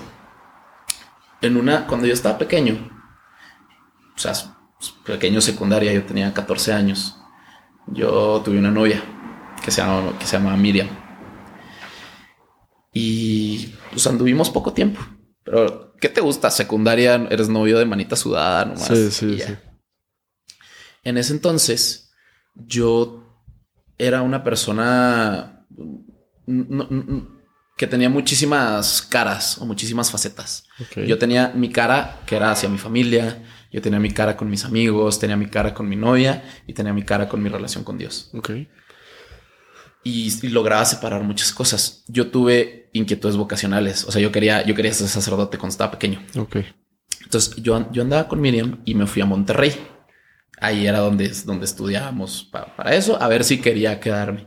A fin de cuentas, nomás me estuve cuatro meses. ¿De sacerdote? No, no, o sea, estudiando. Pues yo, tenía 14 años. No mames. O sea, todavía no era. Entonces fue un, fue un tema de que, ok, o sea, imagínate esa vida espiritual, profundidad espiritual que puedes tener para seguir haciendo, pero yo no lo compartía con ella. O sea, te digo, tenía distintas facetas.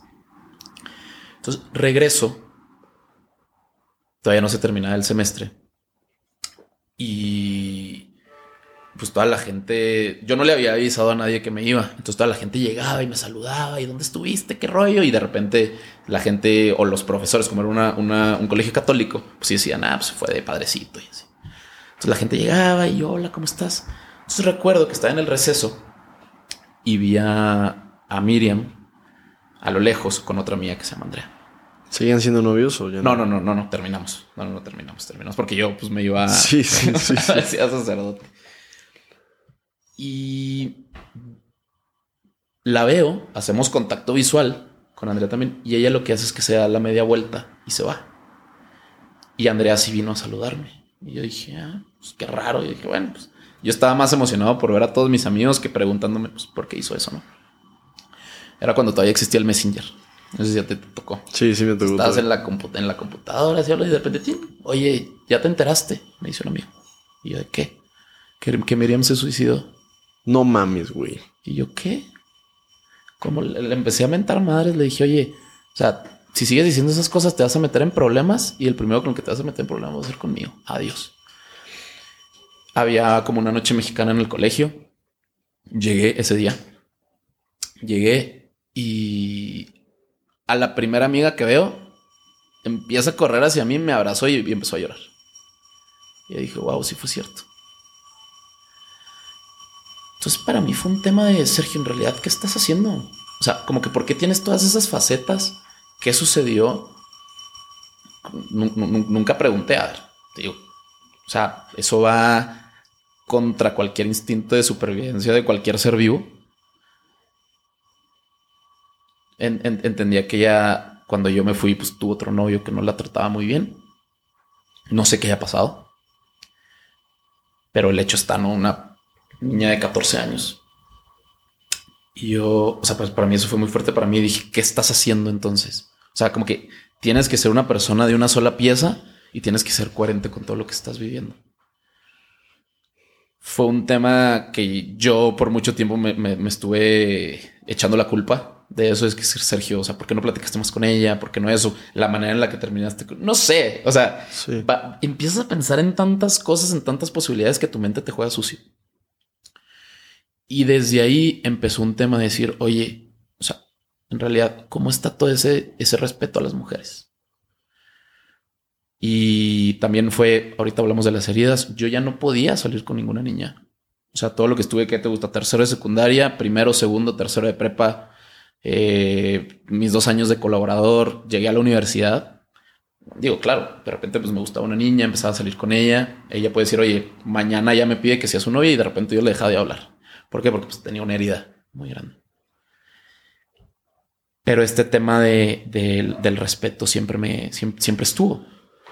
Salía de fiesta, todos mis amigos, oye, a ver, en esta, en esta, sé, en el antro, a ver con quién me beso, con quién me doy, así yo, ¿no? Yo no le voy a dar un beso a una niña hasta que sea mi novia.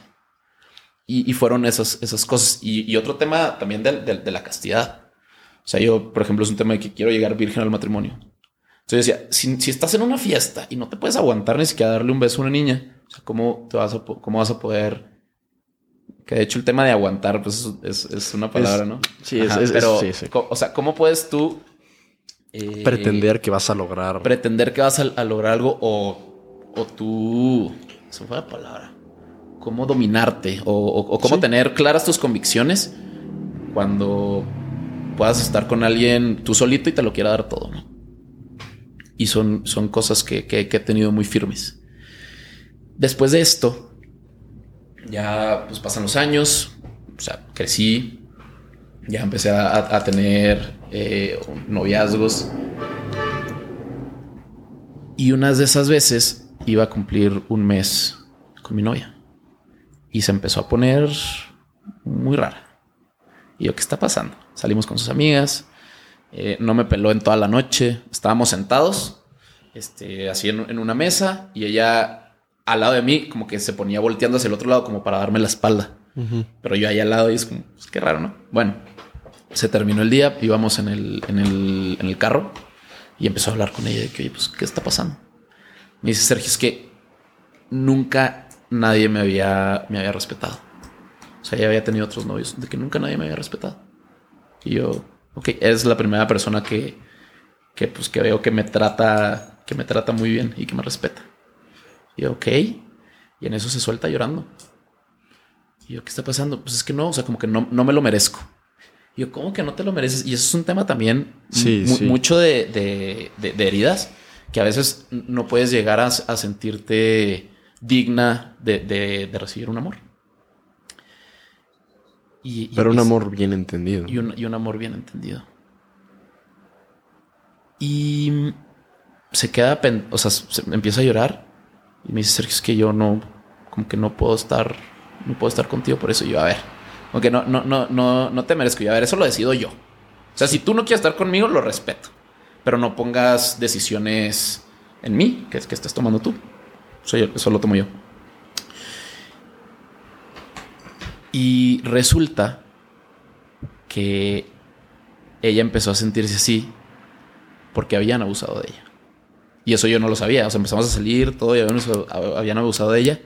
Yo dije, imagínate, yo quiero estar viviendo algo. Yo te platiqué de mi sueño más grande con una persona. Y de repente escuchar que una mendiga persona, o sea, la hirió de esa manera. Me dijo, Sergio, y no fue una vez. Y no fueron dos. Y yo nomás así. Y no fueron tres. Y yo sentí como le están dando a mi corazón así, fuerte. Y digo, ¿yo qué? Ella fue la que lo vivió. ¿no? O sea. Y de ahí voy a hablar con un gran amigo que tengo que se llama Santiago Loza. Le digo, brother, pasó esto, tenemos que hacer algo. O sea, no, no, bueno, al final ya terminé esa relación. No, no, no dio para más al fin de cuentas. ¿Por otras razones? Heridas que ella tenía. O sea, si, si eran demasiado grandes y ya decidimos no, no, no continuar. Y le digo, tenemos que hacer algo. O sea, ahorita el tema de la masculinidad se ha perdido. O sea, temas tan fuertes. Tenemos que hacer algo. Y me dice, oye, está este proyecto que murió hace rato, que se, llama Ser Hombres. Empezamos como que igual, pues no teníamos lo suficientemente tiempo, no nos lo tomamos en serio, no había esto. Le digo, y, y, me invitó, me dijo, oye, quiero que participes. Y yo, órale. O sea, vamos a hacerlo cuando empezamos. Y empezamos a preparar muchas cosas. Y es una comunidad que, queremos hacer, o sea, de en realidad ver lo que es, lo que significa ser hombres. temas, vamos a empezar ya con nuestros, con nuestros podcasts. El, primer, el primer episodio es ¿Dónde están los hombres? O sea, ¿qué está pasando ahora? O sea, ¿qué pasa con esa masculinidad? ¿Dónde están? ¿Y qué significa en realidad ser, ser hombres? Porque ahorita ha salido o sea, una, una masculinidad muy distorsionada. Y de ahí, de ahí empezó. Y algo que me gusta mucho es que el tema de la masculinidad engloba demasiadas cosas. Para mí es un, tema así ya de, pareja, de relación, de un matrimonio. Para Santiago tiene mucho que ver con el tema de familia, de la paternidad, por relaciones que ha tenido con su papá. Y, Julián, pues también tiene, tiene ese anhelo que es, que es distinto. Entonces nos complementamos muy bien. Y cada uno es, es, es, es diferente a la manera de expresarse y hablar.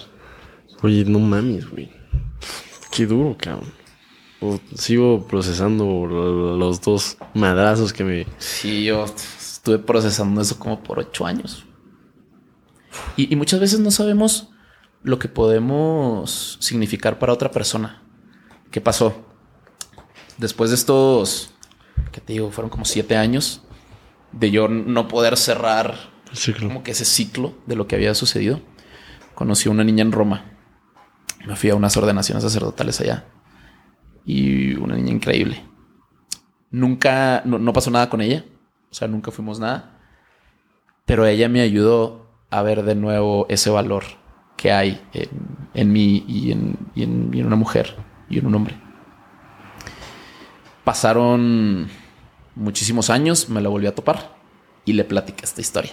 Le dije, oye, cuando estaba pequeño, tal cosa, te conocí a ti, pasó esto y, me ayudaste a sanar eso que tenía. Se me quedó viendo y me dijo, Sergio, no sabes cuánto me hubiera ayudado que me hubieras dicho eso hace tiempo. Por cosas también que yo no podía lograr a ver en mí, que yo no, me, que yo no veía mi valor, yo no me sentía digna, yo no me sentía cosas así. Ahora le dije, pues aquí está, tómalo y si te sirve ahorita para, sí, sí, sí. para explotarlo, muy bien. Y, y, eso es algo que también tengo un, digo, no, sé cómo tú, cómo te sientas, porque en, ese aspecto, desde que me escribiste, desde que llegué aquí, yo me sentí muy bien recibido por ti.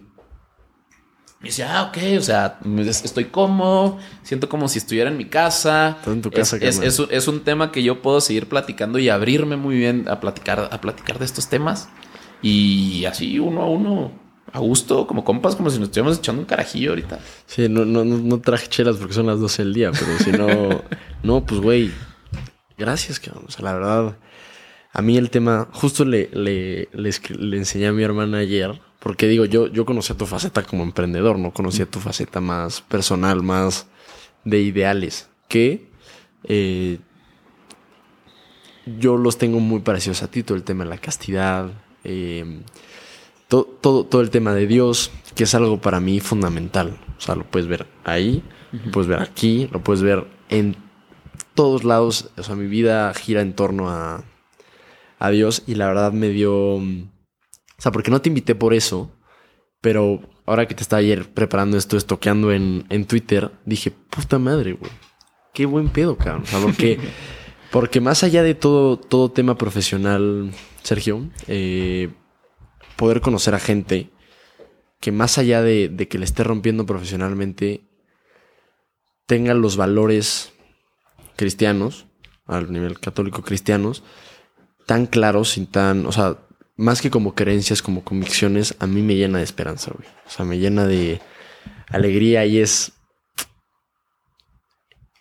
Me cuesta aterrizarlo en palabras, pero significa mucho para mí, güey. O sea, significa mucho para mí porque de verdad es algo que yo que yo batallo mucho y, y valoro una barbaridad. O sea, encontrar a gente así es como, güey, puta madre. Y además, o sea, que fue una coincidencia muy grande porque, digo, no te, no te invité por esto y quería platicar todo el tema de T1. Y cuando empecé a, clavar, güey, dije, güey, qué chingón. Hasta le mandé una foto de, de tus tweets a una niña con la que estoy saliendo, con la que estoy saliendo. le dije, como, güey, a huevo, cabrón. O sea, Eso. Chinga tu madre. Pero, no, la verdad, por ejemplo, me gustaría abordar el tema de, la castidad, güey. ¿Tú cómo lo explicas? La castidad es una virtud. Y, creo que para las personas que nos estén escuchando es bien importante saber identificar que castidad no significa virginidad. Muchas personas, y, es más, a mí me pasaba así. Sí. O sea, yo pensaba que era lo mismo. Y hay muchas personas que son vírgenes, pero que no son castas. Y hay muchas personas que en realidad este, ya no son vírgenes, son pero pueden vivir en castidad. A fin de cuentas, es, digo, es una virtud que cualquiera puede tener. Y es poder, digo, tan sencillo como decir, o sea, todos tus sentidos e impulsos sexuales, o sea, mándalos en realidad para el verdadero amor. ¿Tú cómo lo explicarías? Oye, me encantó tu explicación. O sea, em, yo, estuve, yo estuve saliendo con una niña hace poco, o hace más o menos poco, y era algo que ella, ella no cree en Dios, es una tipa excepcional, pero no cree en Dios, y esto como que le hizo mucho ruido. Y se lo expliqué, pero le dije, es algo que también viene, creo que hasta cierto punto acompañado de la fe, pero me empecé a clavar mucho más para poder lograr dar argumentos humanos. Decir, humanamente, cómo uno llega a pensar que la castidad es más, o, es mejor, o sí, es mejor que, que no ser casto. Y llegué a un par de conclusiones, siendo que, o sea, alguna vez me lo explicaron como un diamante, güey. O sea, que tu intimidad es como un diamante, el diamante más grande que tienes, güey. Y tú no vas a ir a la calle a regalar ese diamante, güey. Y tienes, o sea, es, obviamente digo, si eres virgen tendrás un diamante, si no, pues ya, ya diste tu virginidad, pero no por eso significa que no puedas entender el valor de tu intimidad. Pero tú tienes este diamante y no vas a irlo regalando por la calle. Se lo vas a dar a la persona que más quieres y con la que estás dispuesta a pasar el resto de tu vida, para que ese diamante no lo guarde ella sola y se vaya, sino que lo guarde contigo. Y esa persona te va a entregar a ti su diamante, güey. No para que tú lo guardes y te vayas, sino para poderlo disfrutar con ella. Y yo veo el tema de la intimidad así, que es que es que es tu diamante y no no vas a no vas a repartirlo como si fueran unos cacahuates. Y, y eh, otro argumento, pero otra, otra manera que trato de explicar, que a veces es más difícil, puesto que no es, no es tan tangible, es que el, el amor más grande que se puede cosechar o que se puede encontrar, o sea, siempre parte eh, desde la, mm, o sea, desde el, el contrario del egoísmo. ¿Cuál es el, contrario del egoísmo? O sea, desde salirte de ti mismo, o sea, y ver completamente por la otra persona. Y alguna vez platicaba con una persona de que, ¿por qué? O sea, si los dos quieren, está mal. Y dices, o sea, sí. Y es, digo, es todo un tema. Y a mí la verdad es un tema que me, que me, que me vuelve loco. Pero, pero creo que, creo que va mucho por el, por el camino de, o sea, si tienes algo tan importante para ti que es la intimidad, no lo vas a estar regalando. Y no solo eso, sino, por más que uno a veces se quiere engañar, o sea, si yo tengo una novia con la que la amo y ella me ama a mí y decimos, güey, pues si queremos los dos, ¿por qué no? Es más, o sea, es que suena duro, pero tú cuando te das a una niña en un antro, quieras o no, pues estás, ella está, te está usando y tú le estás usando a ella porque no hay ningún fin, el único fin es es, es satisfacer ese placer inmediato que es darte un beso, o si es más, más que un beso, pero pues mañana no te quieres enterar de nada. Por ahí está la estúpida frase de que un caballero no tiene memoria, ¿no? Eh, donde lo único que sí querías era satisfacer esa, esa necesidad sexual y, la, y utilizaste a la otra persona como medio para llegar a ese placer. Y es algo muy, o sea, es algo duro de aceptar porque es algo que todos hemos hecho, pero que es así. Y si lo llevas a un punto más alto que no solo un beso, sino es eh, eh, tener relaciones sexuales, es mucho más profundo y es, estás tratando de satisfacer tus deseos sexuales a través de una persona y la otra persona también. Pero tú dices, no, güey, es que la quiero, sí, pero, pero ese, ese, ese querer es de momento momentáneo. Si son novios, la quieres y le quieres dar todo, pero ahorita. Pero si mañana cortan, pues ya no. Y ya mañana se lo darás a otra persona. Pero no, güey. O sea, solo, solo le voy a dar mi todo y solo espero obtener su todo con alguien a la que le podré dar todo toda la vida y a la que me podrá dar todo toda la vida. No sé, creo que me enrollé mucho. No, está increíble. Pero, pero le doy por ahí, cabrón. Pero, güey, qué tema, ¿no? También, también yo lo veo como un tema mucho de compromiso. Y esto, cualquier persona que lo reciba, lo va a recibir con los brazos abiertos y, emocionadísimo. Que, que, es algo por lo que yo he querido demostrar. Ahorita te lo dije yo. O sea, yo sí yo no le doy un beso a una niña si no es mi novia.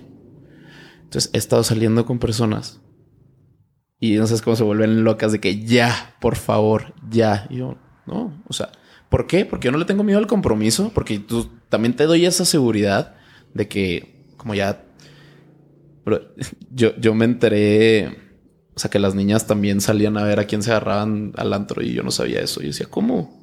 O sea, las niñas también hacen eso. Em, pero imagínate recibir a una persona y decir, ok, o sea, esta persona me, me, me demuestra con actos. O sea, en realidad lo que me quiere decir. Entonces ya cuando sacas las palabras, cuando dices las palabras, tienen un peso muchísimo más fuerte. Porque sea, ah, caray, pues primero me lo demostró y luego me lo dijo. Hay acciones que lo sustentan, ¿no? Exacto. Y, y, es lo mismo. O sea, en un noviazgo, dice, oye, es que yo estoy seguro que vas a ser tú. Yo quiero que seas tú. Y estoy dispuesto a eso. Y vas a ser la única. Ok. Ahora, para todas las personas que, que ya, o sea, que, que, pudieron haber tenido alguna caída, siempre te puedes levantar. Siempre, siempre hay, hay cosas muy, muy importantes. Algo que se, que, se llama la, la segunda virginidad. ¿Has escuchado eso? No. Cuando yo la escuché, no sabes cómo me enojé. Fue un tema muy egoísta de mi parte. Muy, muy egoísta. Un tema me fascina que es la teología del cuerpo fueron unas catequesis que el Papa Juan Pablo II solía, donde habla de este amor de las personas. Sí. Y estaban platicando y de repente en un curso y, ah, que la segunda virginidad. Y yo, ¿cómo? Existió una segunda virginidad. empecé a llorar. O sea, yo, ¿qué, es esto? Pero empecé a llorar desde, desde un punto de vista muy, muy egoísta. ¿Por qué? Porque le decía, a ver, o sea, si yo he estado como que echándole tantas ganas o sea, ¿por quue me dices que, o sea, que yo ya lo podía haber hecho y, ya hubiera disfrutado y de todos hay una segunda virginidad, ¿no?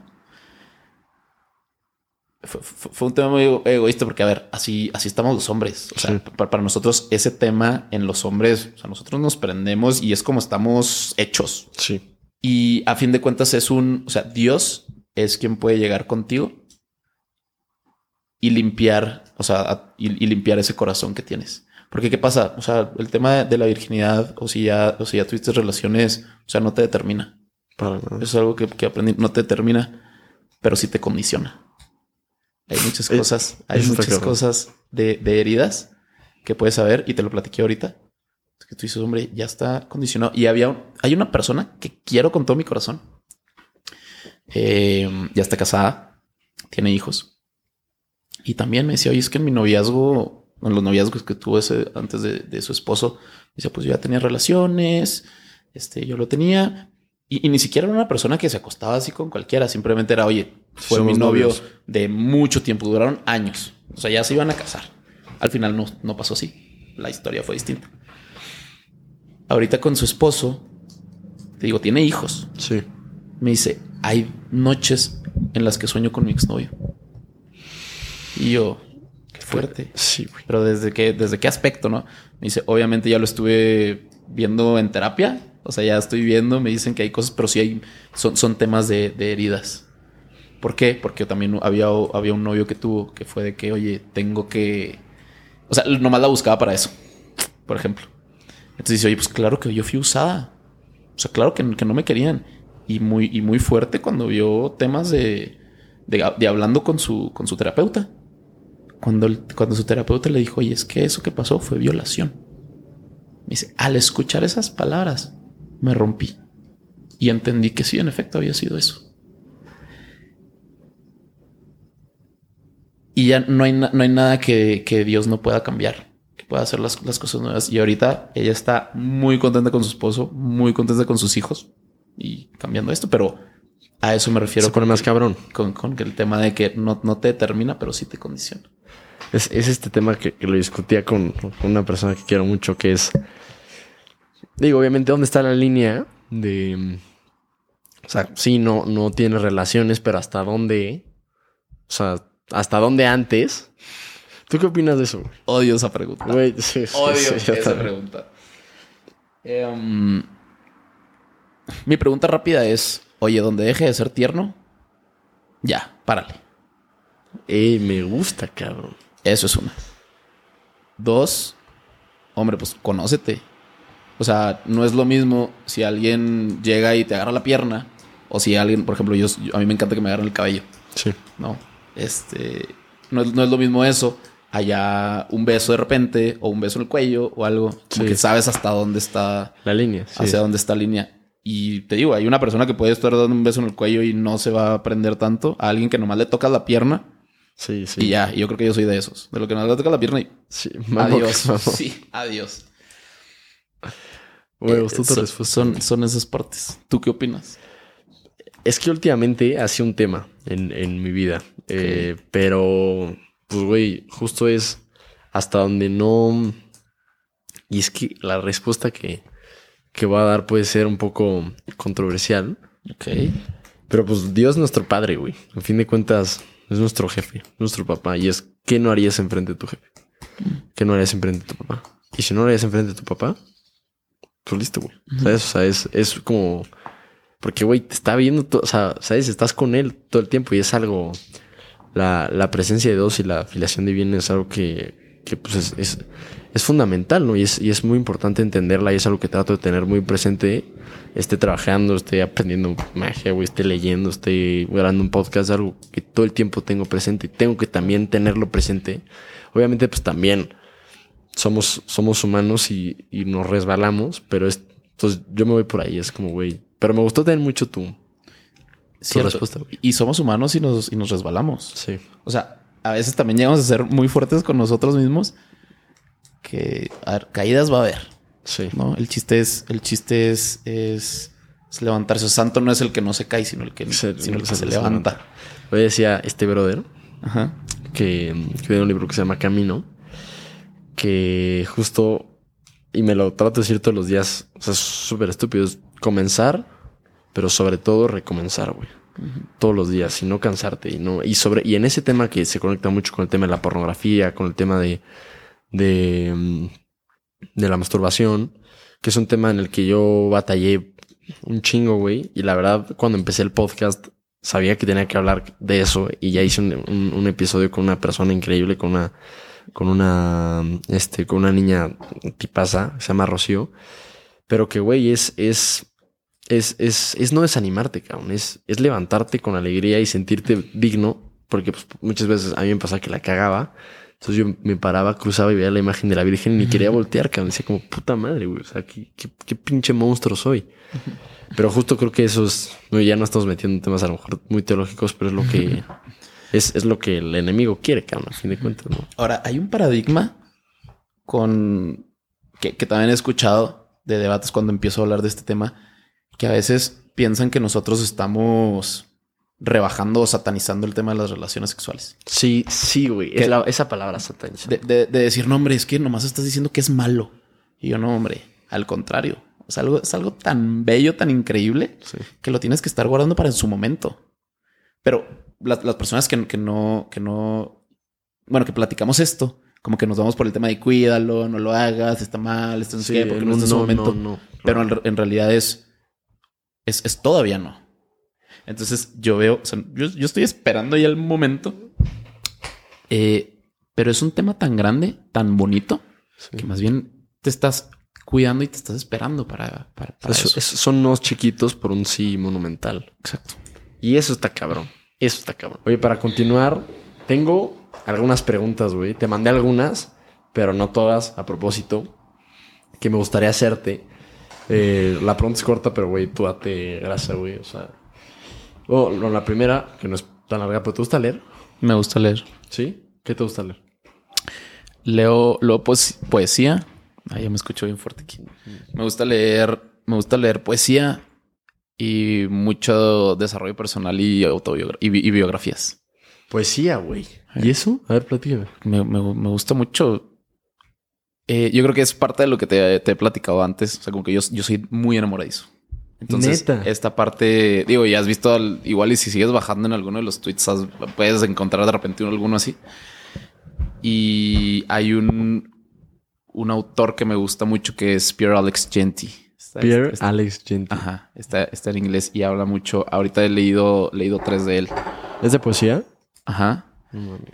Y- Me lo, lo voy a comprar alguno. Uno se llama To All the Women I Once Loved. O sea, como que a todas esas mujeres que alguna vez amé o que pasaron por su vida.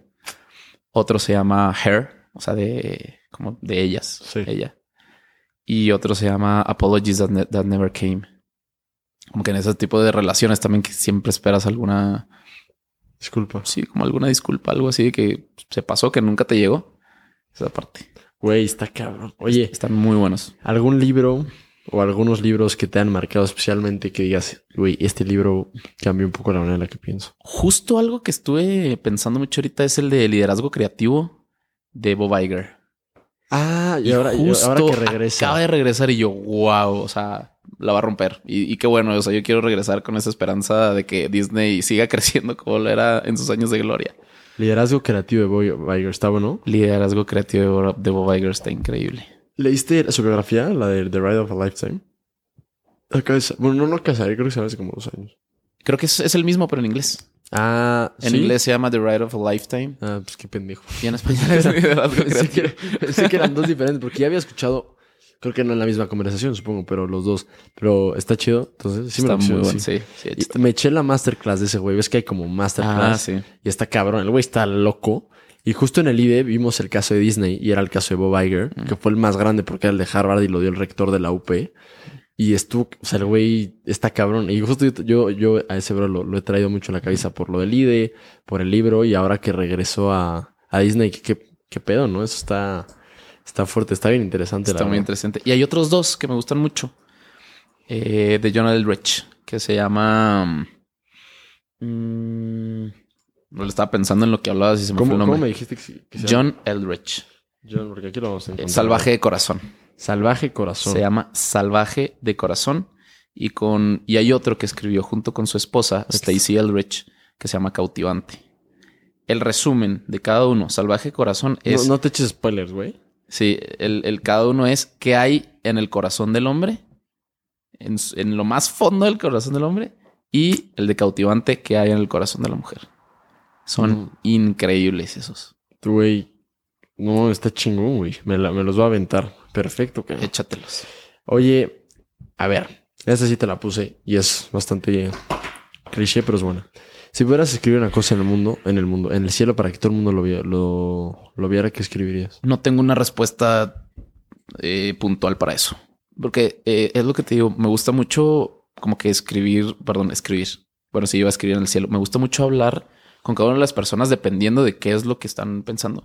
Y esto es algo que, que le aprendí mucho a mi papá, que es, oye, siempre puedes aprender algo de alguien.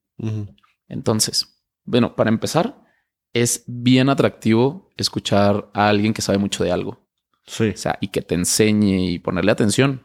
sí, es cabrón. Es increíble. Entonces, él, él me explicaba que él cuando estaba pequeño tenía distintos amigos.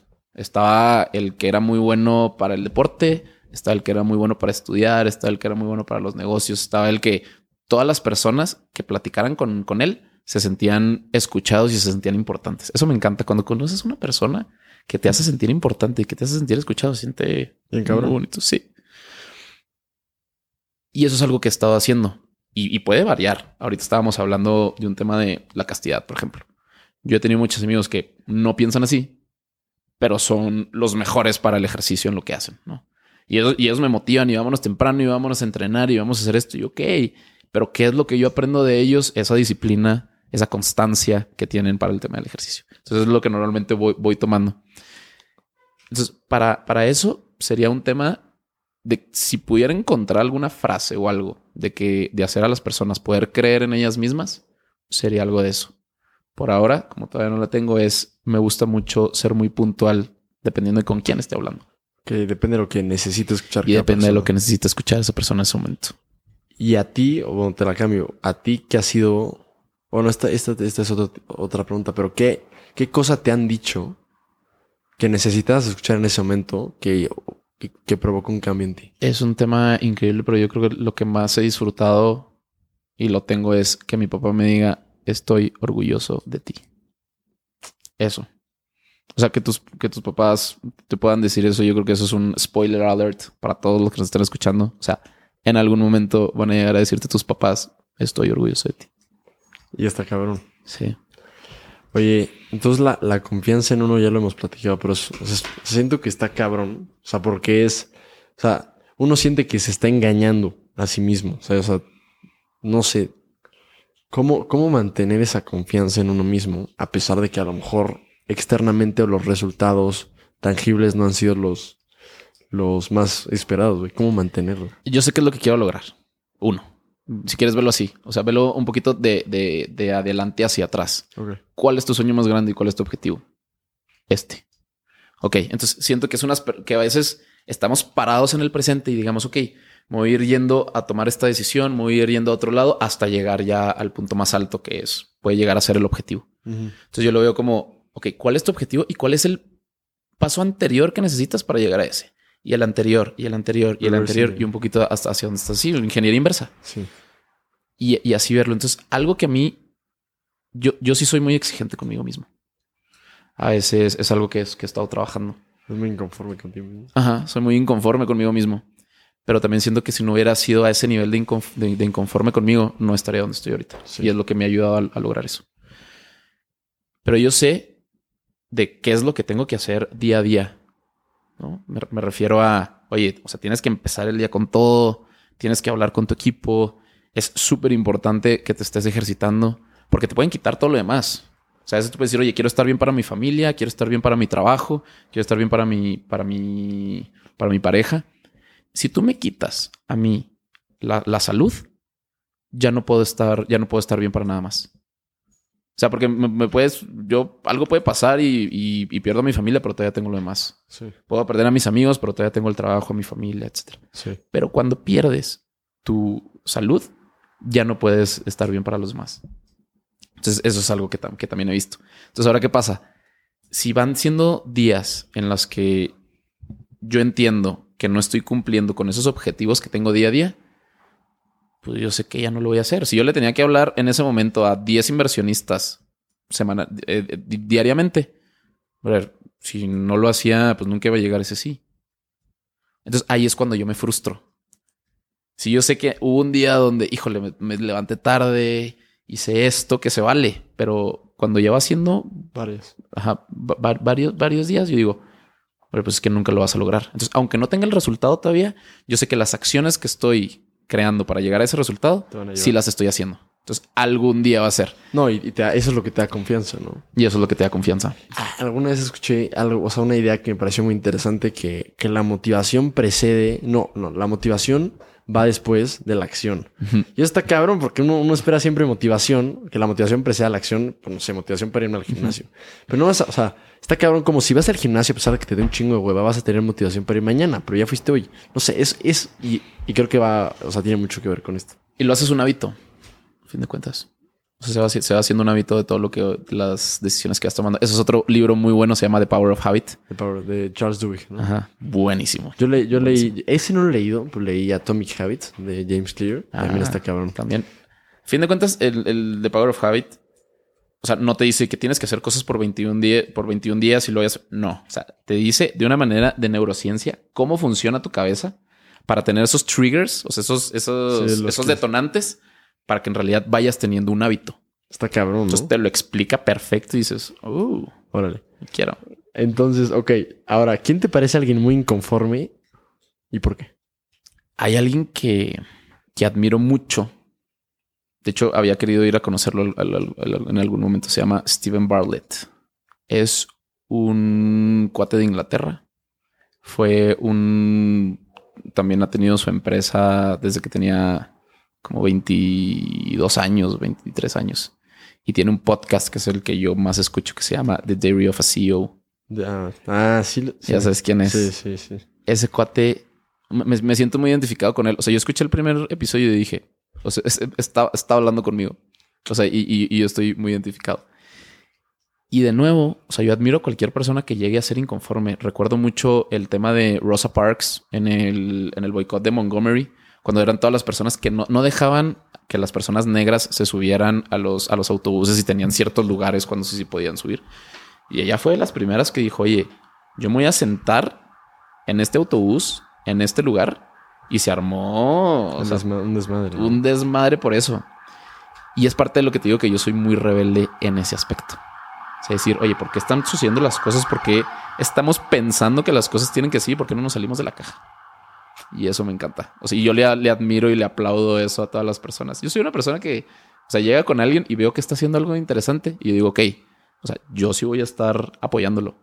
Porque, o sea, sí es vital creer en uno mismo, pero una pequeña ayuda de los demás siempre es una gran bendición. Sí. Oye, algo de lo que, que no lo tenía aquí, pero ahorita me acordé que mencionaste mucho en el IDE, que me pareció bien interesante y empiezo a ver que es un común denominador en la gente bastante chingona y es que, güey, mientras mejor nos vaya a todos, mejor nos va a ir a todos. Platícame eso. Sí, eso es algo que he visto. No sé qué parte de una cultura mexicana tenemos de estarnos echando ahorita en medio mundial. Y que si no hablas de la selección, estás hablando del canelo y estás hablando de todo esto. Oye, a fin de cuentas, primero, entiende por qué lo estás diciendo. Entiende que cada historia es distinta. Y, brother, pues que te entre por un oído y te salga por el otro si no tienes nada bueno que aportar. El, tema de, de, irte apoyando entre todos también es, algo que he visto. O sea, qué mejor que todos podamos estar conviviendo con personas que te van elevando en un, en un nivel que te, que entre nosotros mismos también tenemos una, una buena competencia sana. Claro. Y eso yo lo vi el año pasado. Sí, el, año pasado yo estaba como loco intentando conseguir inversión, te digo. Si no recibíamos esa inversión, nosotros moríamos. O sea, la empresa se iba, ya íbamos a tener que cerrar. Y justo un año después, me dio gusto que yo ya pude estar invirtiendo en empresas de otros amigos. Y una vez escuché a un gran inversionista decir esto. O sea, si, si, un amigo tuyo hace una empresa, pues tú invierte con él para que puedas regocijarte también de, de, todos sus... De, todos ¿eh? de todas sus alegrías. De todas sus alegrías. Entonces, para mí eso fue muy importante. Y justo ayer, en una, en una de las startups que invertí, me, me llegó un mensaje y me dice, oye, acabamos de entrar a Y Combinator. Y Combinator es la aceleradora más grande del mundo. Y yo, ¿qué? Entonces, ahorita todavía estoy contento que ya soy socio de una empresa que ya está en Y Combinator y que la tiene que romper. Y, eso para todo, o sea, es, irte, irte preparando y es, y es bien padre poder tú, tú, mismo convivir con otros líderes que también están haciendo cosas fregonas, con otros inconformes, que, que ninguna historia, que ninguna historia es, es, igual. Todas historias, esto creo que también se los mencioné, toda historia de cuando veas que alguien está logrando algo grande es totalmente distinto. Yo les platicaba que mi historia, que ahorita platiqué un poco de eso, no es la misma a la que tuvo Poncho en, en o a la que tuvo Emilio Antún, que es otro amigo de Coda, que él fue el que me presentó a Poncho en ese momento. Y decía, ok, o sea, cada uno son, son, tuvieron soluciones distintas, tuvieron luchas distintas y se tuvieron que levantar de lugares culeros también muy feos. Oye, ¿y las finanzas tú cómo le haces? O sea, ¿cómo, cómo fue que empezaste tú ya? Ah, o sea, tú, tú percibes un sueldo de tu propia empresa o, qué pedo? Eh, en realidad, yo el sueldo que tengo es muy pequeño. O sea, es algo significativo. Pero yo voy ganando temas de comisiones. O sea, oye, tuvimos un gran, un gran cliente. bueno, es, es, un poco por la, por la etapa en la que estamos. Ajá. Em, oye, tenemos un, gran cliente que cerramos. Oye, pues felicidades. O sea, tienes, una, una, gran, porque una gran comisión y ya van siendo ingresos. Porque ¿qué pasa después de eso? Hay muchas empresas que desde un inicio empiezan a pagarle gran cantidad de dinero a los founders y llega un punto donde, oye, pues ya no puedes hacer. Entonces, ¿qué pasa? Aquí está relacionado con el crecimiento que vas teniendo. Ya, o sea, si te va bien, o sea, para que te a ti te va bien, tiene que ir el hecho a la empresa. Exacto. y no solo a mí, sino a todo, o sea, a todas las personas que, que, están conmigo. Oye, y temas de finanzas personales, güey, ¿te gustan, te interesan? Me encantan las finanzas personales. Sí. O sea, es algo yo siempre ando diciéndole a todos mis amigos y a mis amigas y a mis hermanas y a mi familia de que, oigan, hagan esto. ¿Y, y, qué, les dices que hagan? Eh, bueno, primero, sí es sumamente importante y creo que es un punto al favor de cualquier persona si conoce en realidad cómo funciona el sistema financiero en México. Ok. Es sumamente importante para lo que quieras hacer. ¿Y cómo lo conoces? ¿Cómo lo conoces? Primero, pues, preguntando, sentándote con personas, estudiando, pero ya está Google, ya está el Internet y puedes hacer cosas, hay videos, hasta ya, o sea, yo sí te daría el, visto, el visto bueno y la luz verde de decir, ah, es que lo vi en TikTok. También hay personas pues, que, lo ponen así, pero para todo debes de tener un, sentimiento crítico decir, ok, esto sí, sí funciona o esto no funciona o aquí me están queriendo vender nomás puro humo, ¿no? Eh, para mí el tema de las finanzas personales, te digo, yo soy, o sea, yo la relación que tenía con el dinero era muy mala. Ok. ¿Por qué? Te digo, nosotros batallamos mucho en mi casa. Llegaba un punto donde yo todo esperaba que me lo diera mi papá. Era ok, y, y- y hasta con un tema de, de que yo estaba sentido con él, como batallábamos, para mí siempre era es que, o sea, los papás tienen que ayudar a los hijos. Entonces fue un tema de, ah, es que mi papá pues, me, tuvo, me tuvo que haber dado esto, me tuvo que haber dado esto. Entonces eran los típicos de que, ah, ve a comprar leche al, al Oxxo. Y yo, ah, pues literal, yo iba y le pedía 20 pesos pa- para pagar eso y me guardaba el cambio. Es como cositas así. Sí. Entonces, esa relación la tuve que ir rompiendo mucho. Decir, "Bro, es que hay muchísima, hay abundancia de eso y todos podemos ganar y, y qué mejor es estar dando, este, compártelo o si- y haz que crezca. Entonces, uno, siempre yo veo, yo ahorita tengo algo un poquito como que salí fu- fuera de la caja, que es todos los gastos que hago los invierto. ¿Qué pasa? Si me voy a comprar un café y me gasto X cantidad de dinero, eso lo invierto en acciones de la empresa donde fui a comprar café. No mames, güey. Así. Hace poquito, por ejemplo, es- esta iPad que tengo aquí. Sí. Me la compré para el trabajo, todo. Lo que me costó el iPad, yo la invertí en acciones de Apple. Porque ¿qué pasa? En cinco años o en tres años que salga la nueva, esta cosa ya va a estar obsoleta, ya no me va a servir. ¿Y cuántos tienes? O si quieres con el iPhone, tú no sé cuántos celulares tenías antes que ya no los usas o se te rompieron, los regalaste y sigues teniendo. Pero ese crecimiento en tus finanzas y en tu, y en tu bolsa de inversiones va creciendo. Oye, ¿tú qué usas GBM? Uso de todo. Yo, yo pruebo todo. Uso GBM, uso Flink también de Sergio Jiménez. Flink. Es no me otro, es otro founder. Fintual. Eh, Fintual también lo uso. Ahí ya tengo todos mis fonditos ya para cosas que quiero comprar, para mi departamento, etcétera.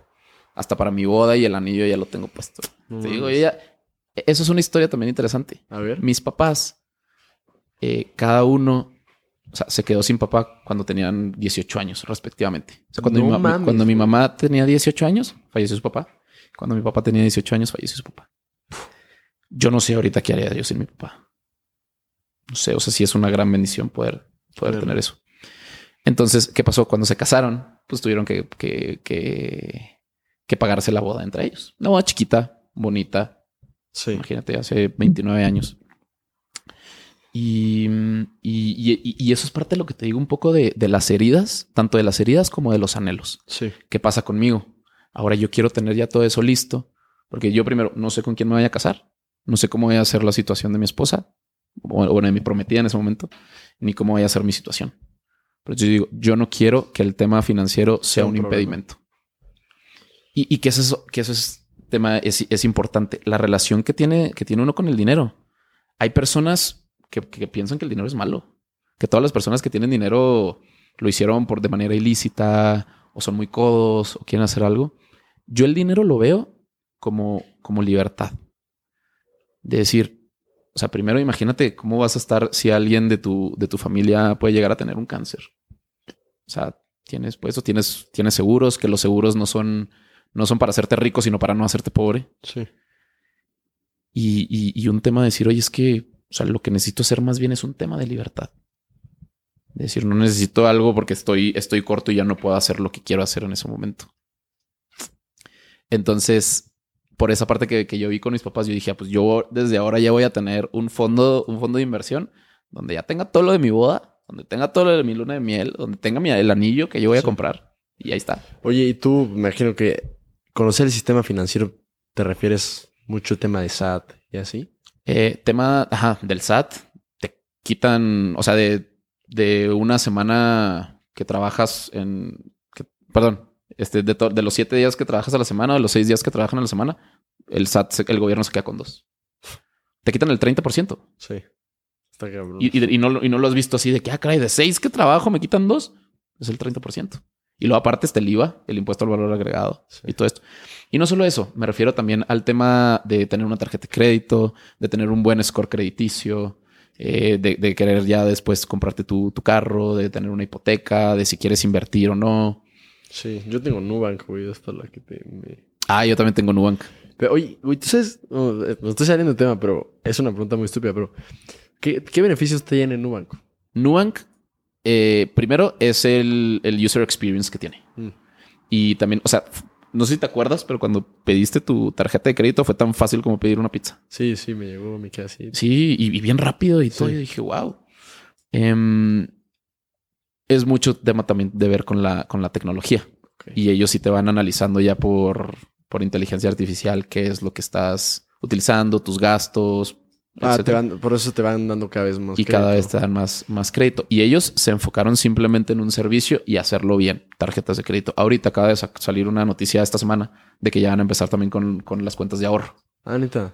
Y creo que en Brasil también tienen para inversión, pero en México llegaron y ya destronaron a. Santander, a BBVA, a Banorte y ya son, ya es la emisora de tarjetas de crédito más grande. de Y además, porque, güey, le da tarjeta de crédito a gente sin historial, güey. Te dan, creo que a mí me, la- o sea, me empezaron dando cuatro mil pesos, creo, de historial. Eso está cabrón. Eso, neta, está muy chido porque cualquiera puede sacar una tarjeta. Y es un tema de bancarizar a las personas, que es otra parte importante de también empezar con una revolución financiera aquí en México. Está cabrón, güey. ¿Algún canal, libro, slash, lo que sea, que recomiende acerca de finanzas personales?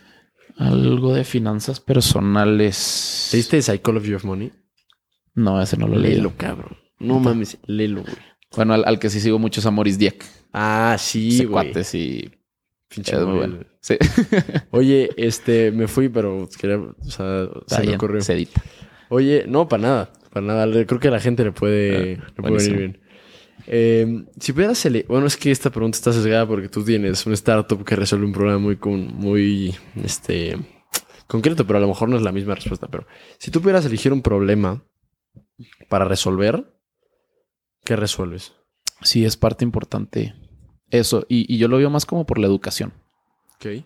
O sea, yo lo que estoy viendo es que yo le estoy poniendo ya la, la plataforma y toda la carretera para que pueda haber educación, que es lo que necesitamos, infraestructura y educación en México. Entonces, creo que hay, hay personas que todavía están muy sesgadas en lo que pueden ver o en lo que conocen, y sobre todo con un gobierno pues que ha estado batallando mucho en eso. Sobre todo México. O sea, en México somos unos fregones. Sí, sí, yo he visto amigos de, de más de Latinoamérica de cómo nos ven a México y nos admiran un chorro. Igual sí, nos peleamos y que Messi y el Mundial y todo, pero nos, nos admiran demasiado y muchos otros founders se vienen directamente a México porque también somos la segunda economía más grande de Latinoamérica y lo único, el, el único que nos, que nos para, El límite. que tenemos contra, contra Brasil, pues es que allá se habla otro idioma, ¿no? Cuando, cuando quieres llegar a, a emprender algo. Pero eh, sí es un tema de, de educación, muchísimo, y en todos los aspectos. En todos los aspectos. Financiero, personal, espiritual, o sea, demasiado. Oye, a ver, consejo para alguna persona que quiere empezar a emprender. ¿Qué pedo? Híjole, que empiecen ya. O sea, que lo, que lo empiecen a hacer desde este momento. Si tienes una idea, ya platícala, ya dile, o sea, empieza ya. ¿Qué va pasando? Cuando tú empiezas un proyecto, o sea, en realidad, ahorita lo hablábamos, tienes una curva de aprendizaje muy grande. Ninguna historia es igual. Vuelvo a lo mismo. O sea, tu historia va a ser totalmente distinta. Lo que a mí me funcionó, o bueno, más bien, lo que yo hubiera hecho distinto es, o sea, ve cómo está todo el mercado de las startups, sobre todo ahorita que estamos empezando una crisis y se viene fuerte, dos años, fácil.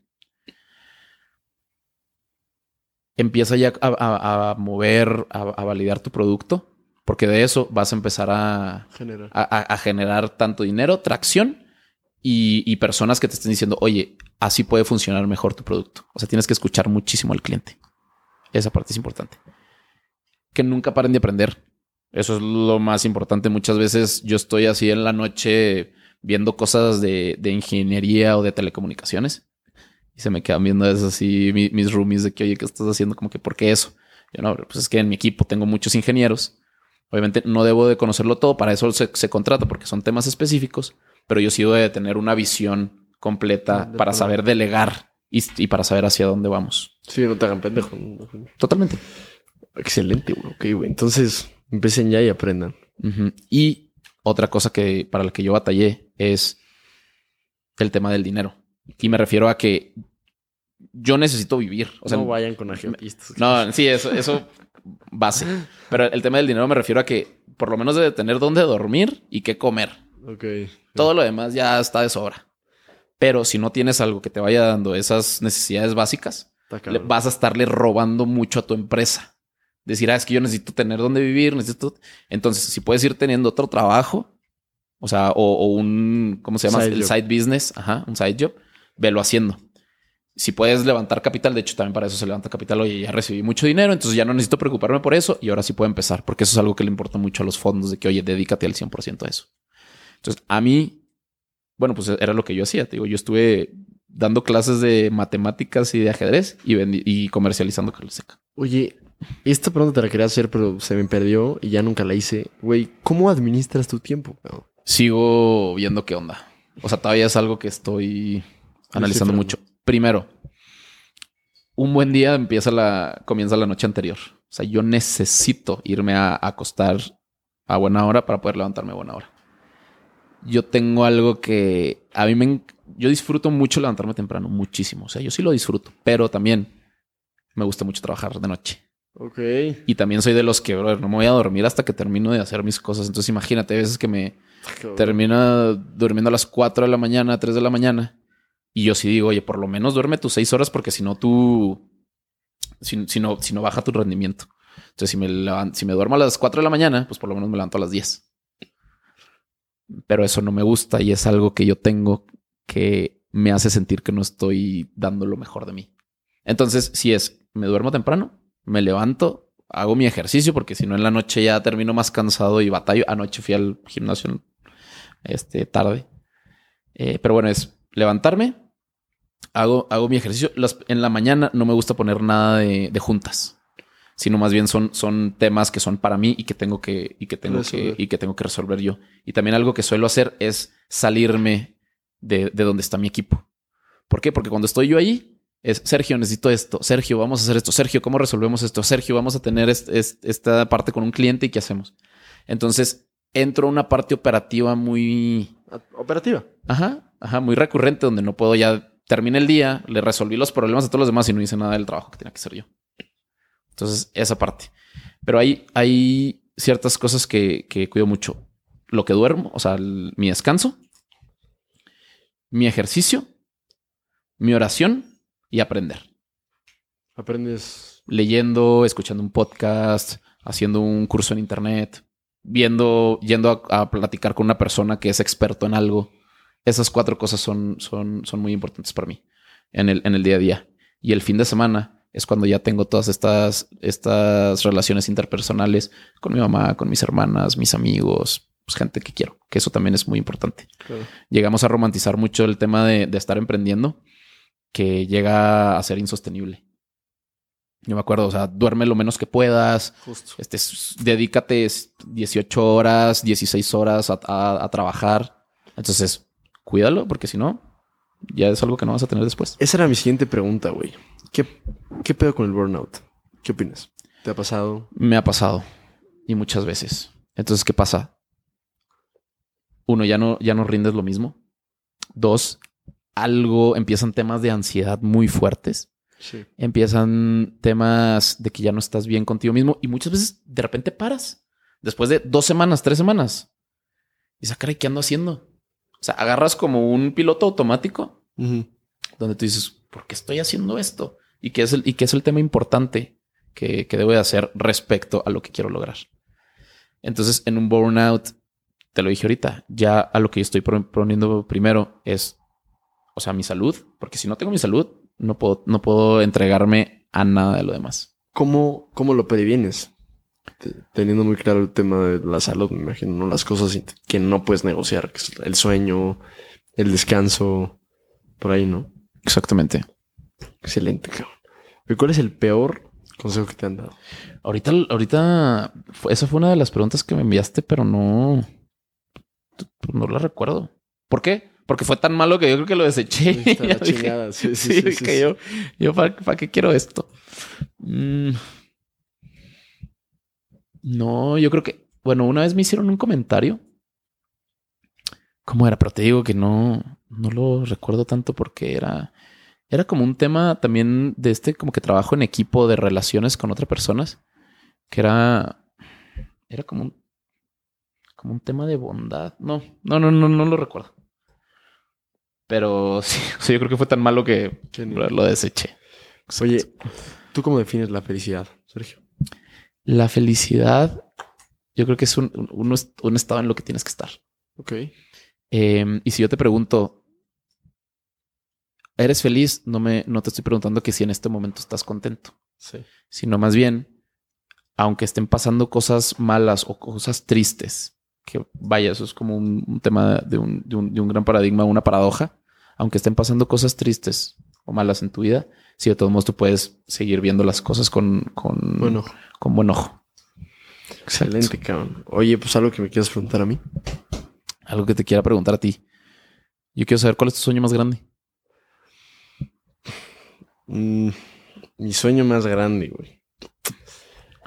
Mi sueño más grande, número uno, es llegar al cielo, güey. Y, y mi sueño más grande, o también sin duda algo, ser papá. O sea, eso sí, yo Ok. también lo, güey. O sea, me vuelve. Y puede sonar muy. Bueno, no sé, o sea, no es cliché, pero mi sueño más grande es simplemente poderme dedicar a hacer cosas que me gustan. O sea, a hacer podcast, a vender guantes, a. a sí, o sea, quiero dedicarme a hacer cosas que me gustan y poder lo, lo, lo tengo, pero no está en la, en la ventana. Pero poder, o sea, ayudar y levantar a la mayor cantidad de gente. O sea, un ejemplo Eso. muy puntual es Isis, que trabaja con nosotros en HO, en los guantes. Trabaja enfrente, lleva inventarios, es la que manda los pedidos, la que los personaliza. Es mamá soltera y su hija tiene cáncer. Y, y que por estar haciendo HO, por estar haciendo los guantes con mi papá, le podemos pagar y que ella le pueda pagar una escuela a su hija que no, que ella no pudo hacer. A mí, sea, poder hacer eso con Isis y con muchísima gente más, porque pues a mí se me dieron oportunidades que no me necesariamente me merezco. O sea, Dios me puso en una posición donde yo no hice nada para estar aquí, yo no hice nada para nacer en la familia en la que nací. ¿Qué voy a hacer con eso? Pues espero poder, pues sí, dedicándome a hacer cosas que me gustan, poder levantar a la mayor cantidad de gente que pueda. Yo creo que ese es mi sueño más grande. Me encanta y qué noble está ese sueño. Sí, Es cabrón. noble. Pues es lo que, es lo que nos toca. No, no, no, o sea, a nosotros no nos tocó, o sea, obviamente no- eh, nos ha tocado dos batallas, pero no, nunca nos, o sea, a mí nunca me ha faltado nada que comer, güey. Y eso ya es un, una pinche ventaja monumental, cabrón. Y creo que por eso hice esto. La verdad, por eso hice este podcast, porque creo que en donde yo me muevo, seguramente también la Nahua, que era algo similar, pero pues en, en, en la universidad, en las escuelas privadas, pues das, das todo por hecho, güey. O sea, como que nunca te has, te has planteado que, que la situación en la que vives tú, güey, es una situación única, cabrón, y excesivamente privilegiada. Y no sé, este, este mm, podcast decir, ok, güey, o sea, tuviste un chingo de oportunidades, puta madre, aprovechalas, cabrón. O sea, no, no te quedes ahí como pendejo viendo Netflix todo el día. Que está bien, o sea, o sea, no lo puedo, no lo puedo aterrizar a- tan banal, pero es un poco eso, es decir, güey, o sea, por ahí bien dijo, o sea, al que más se le da, más se le exigirá, cabrón, y con justa razón. A nosotros se nos dio todo, pues que se nos exija todo también. Entonces, pues sí, va por ahí. Research, como la béisbol. Está increíble. Está increíble. Felicidades. No, pues cabrón. Oye, gracias, güey. La verdad hablamos un ratote, güey. Me la pasé, me la pasé muy bien. O sea, creo que me llevo muchísima, muchísima tarea. Anoté una cantidad de cosas bárbara. Yo creo que empezaré a aplicar tu consejo de preguntar contigo. Yo creo que te voy a empezar a preguntar muchas cosas, güey. Claro. Este, y güey, de verdad, valoro mucho tu tiempo y valoro mucho que estés, que te hayas tomado el tiempo de venir aquí tres horas porque una hora estuvimos intentando ver qué pedo. Así que, Sergio, muchas gracias por estar por acá, güey. De verdad te lo agradezco mucho. Gracias a ti por invitarme. Yo estoy, yo estoy muy emocionado también de, de poder pues, seguir por aquí. O sea, nunca habíamos platicado tú y yo No. así de, de, de- de profundo. Pero normalmente estas son las, las amistades que a mí me gusta tener. A mí también, es, es- es- es- es al- es algo muy padre y, y son a los que recurro en los momentos donde uno a veces ni llega a entenderse. Decir, brother, tú, o sea, ten en cuenta hacia dónde vamos y qué es lo que, que queremos. Órale, a darle. Entonces te agradezco eso, mucho eso, Pichardín. No, no mames. ¿A ti cómo te dicen, eh? Sergio, Sergio. Sergio, está bien. Sergio. Me dicen de muchas maneras. Es dependiendo de lo que en, en el donde A mí esté. Ahorita también me Sí, dices. sí, si, en el colegio, si en los guantes, si en la universidad, si en el podcast. ¿Y a, y a igual. ti cómo te gusta que te digan? Eh, Sergio está bien. Sergio. Sí. Órale, pues güey, pues nada, algún mensaje para los inconformes que llegaron hasta el final. Qué raro, pero qué chido que hayan llegado hasta acá. Sí, claro. No, pues que si de todos modos eh, llegaron ahorita aquí, significa que hay una, un anhelo de grandeza muy, muy grande en su corazón. Entonces que, que lo pueden, que sí lo pueden, sí lo pueden construir, sí lo pueden lograr. Y que pues yo también estoy aquí al, al pendiente. O sea, ¿dónde te podemos encontrar? Me pueden encontrar, uno, temas de ser hombres los, en, en los podcasts o en, en, en mi Insta en arroba Sergio Hermo. Me pueden encontrar. Yo respondo todo. A veces me tardo. Pero me gusta mucho platicar y escuchar a las personas también. Y no es de hermoso, así estás hermoso, pero es de hermosillo. Es, de hermosillo, bro. Ese, ese, es mi fun fact. Soy, me apellido hermosillo, pero no soy de hermosillo. Es de Chihuahua. Eh. que yo soy Michoacán, güey. Es un fun fact mío, güey. ¿No? este, bueno, pues nada, cabrón. Muchas gracias, güey. Increíble, señorón. Gracias.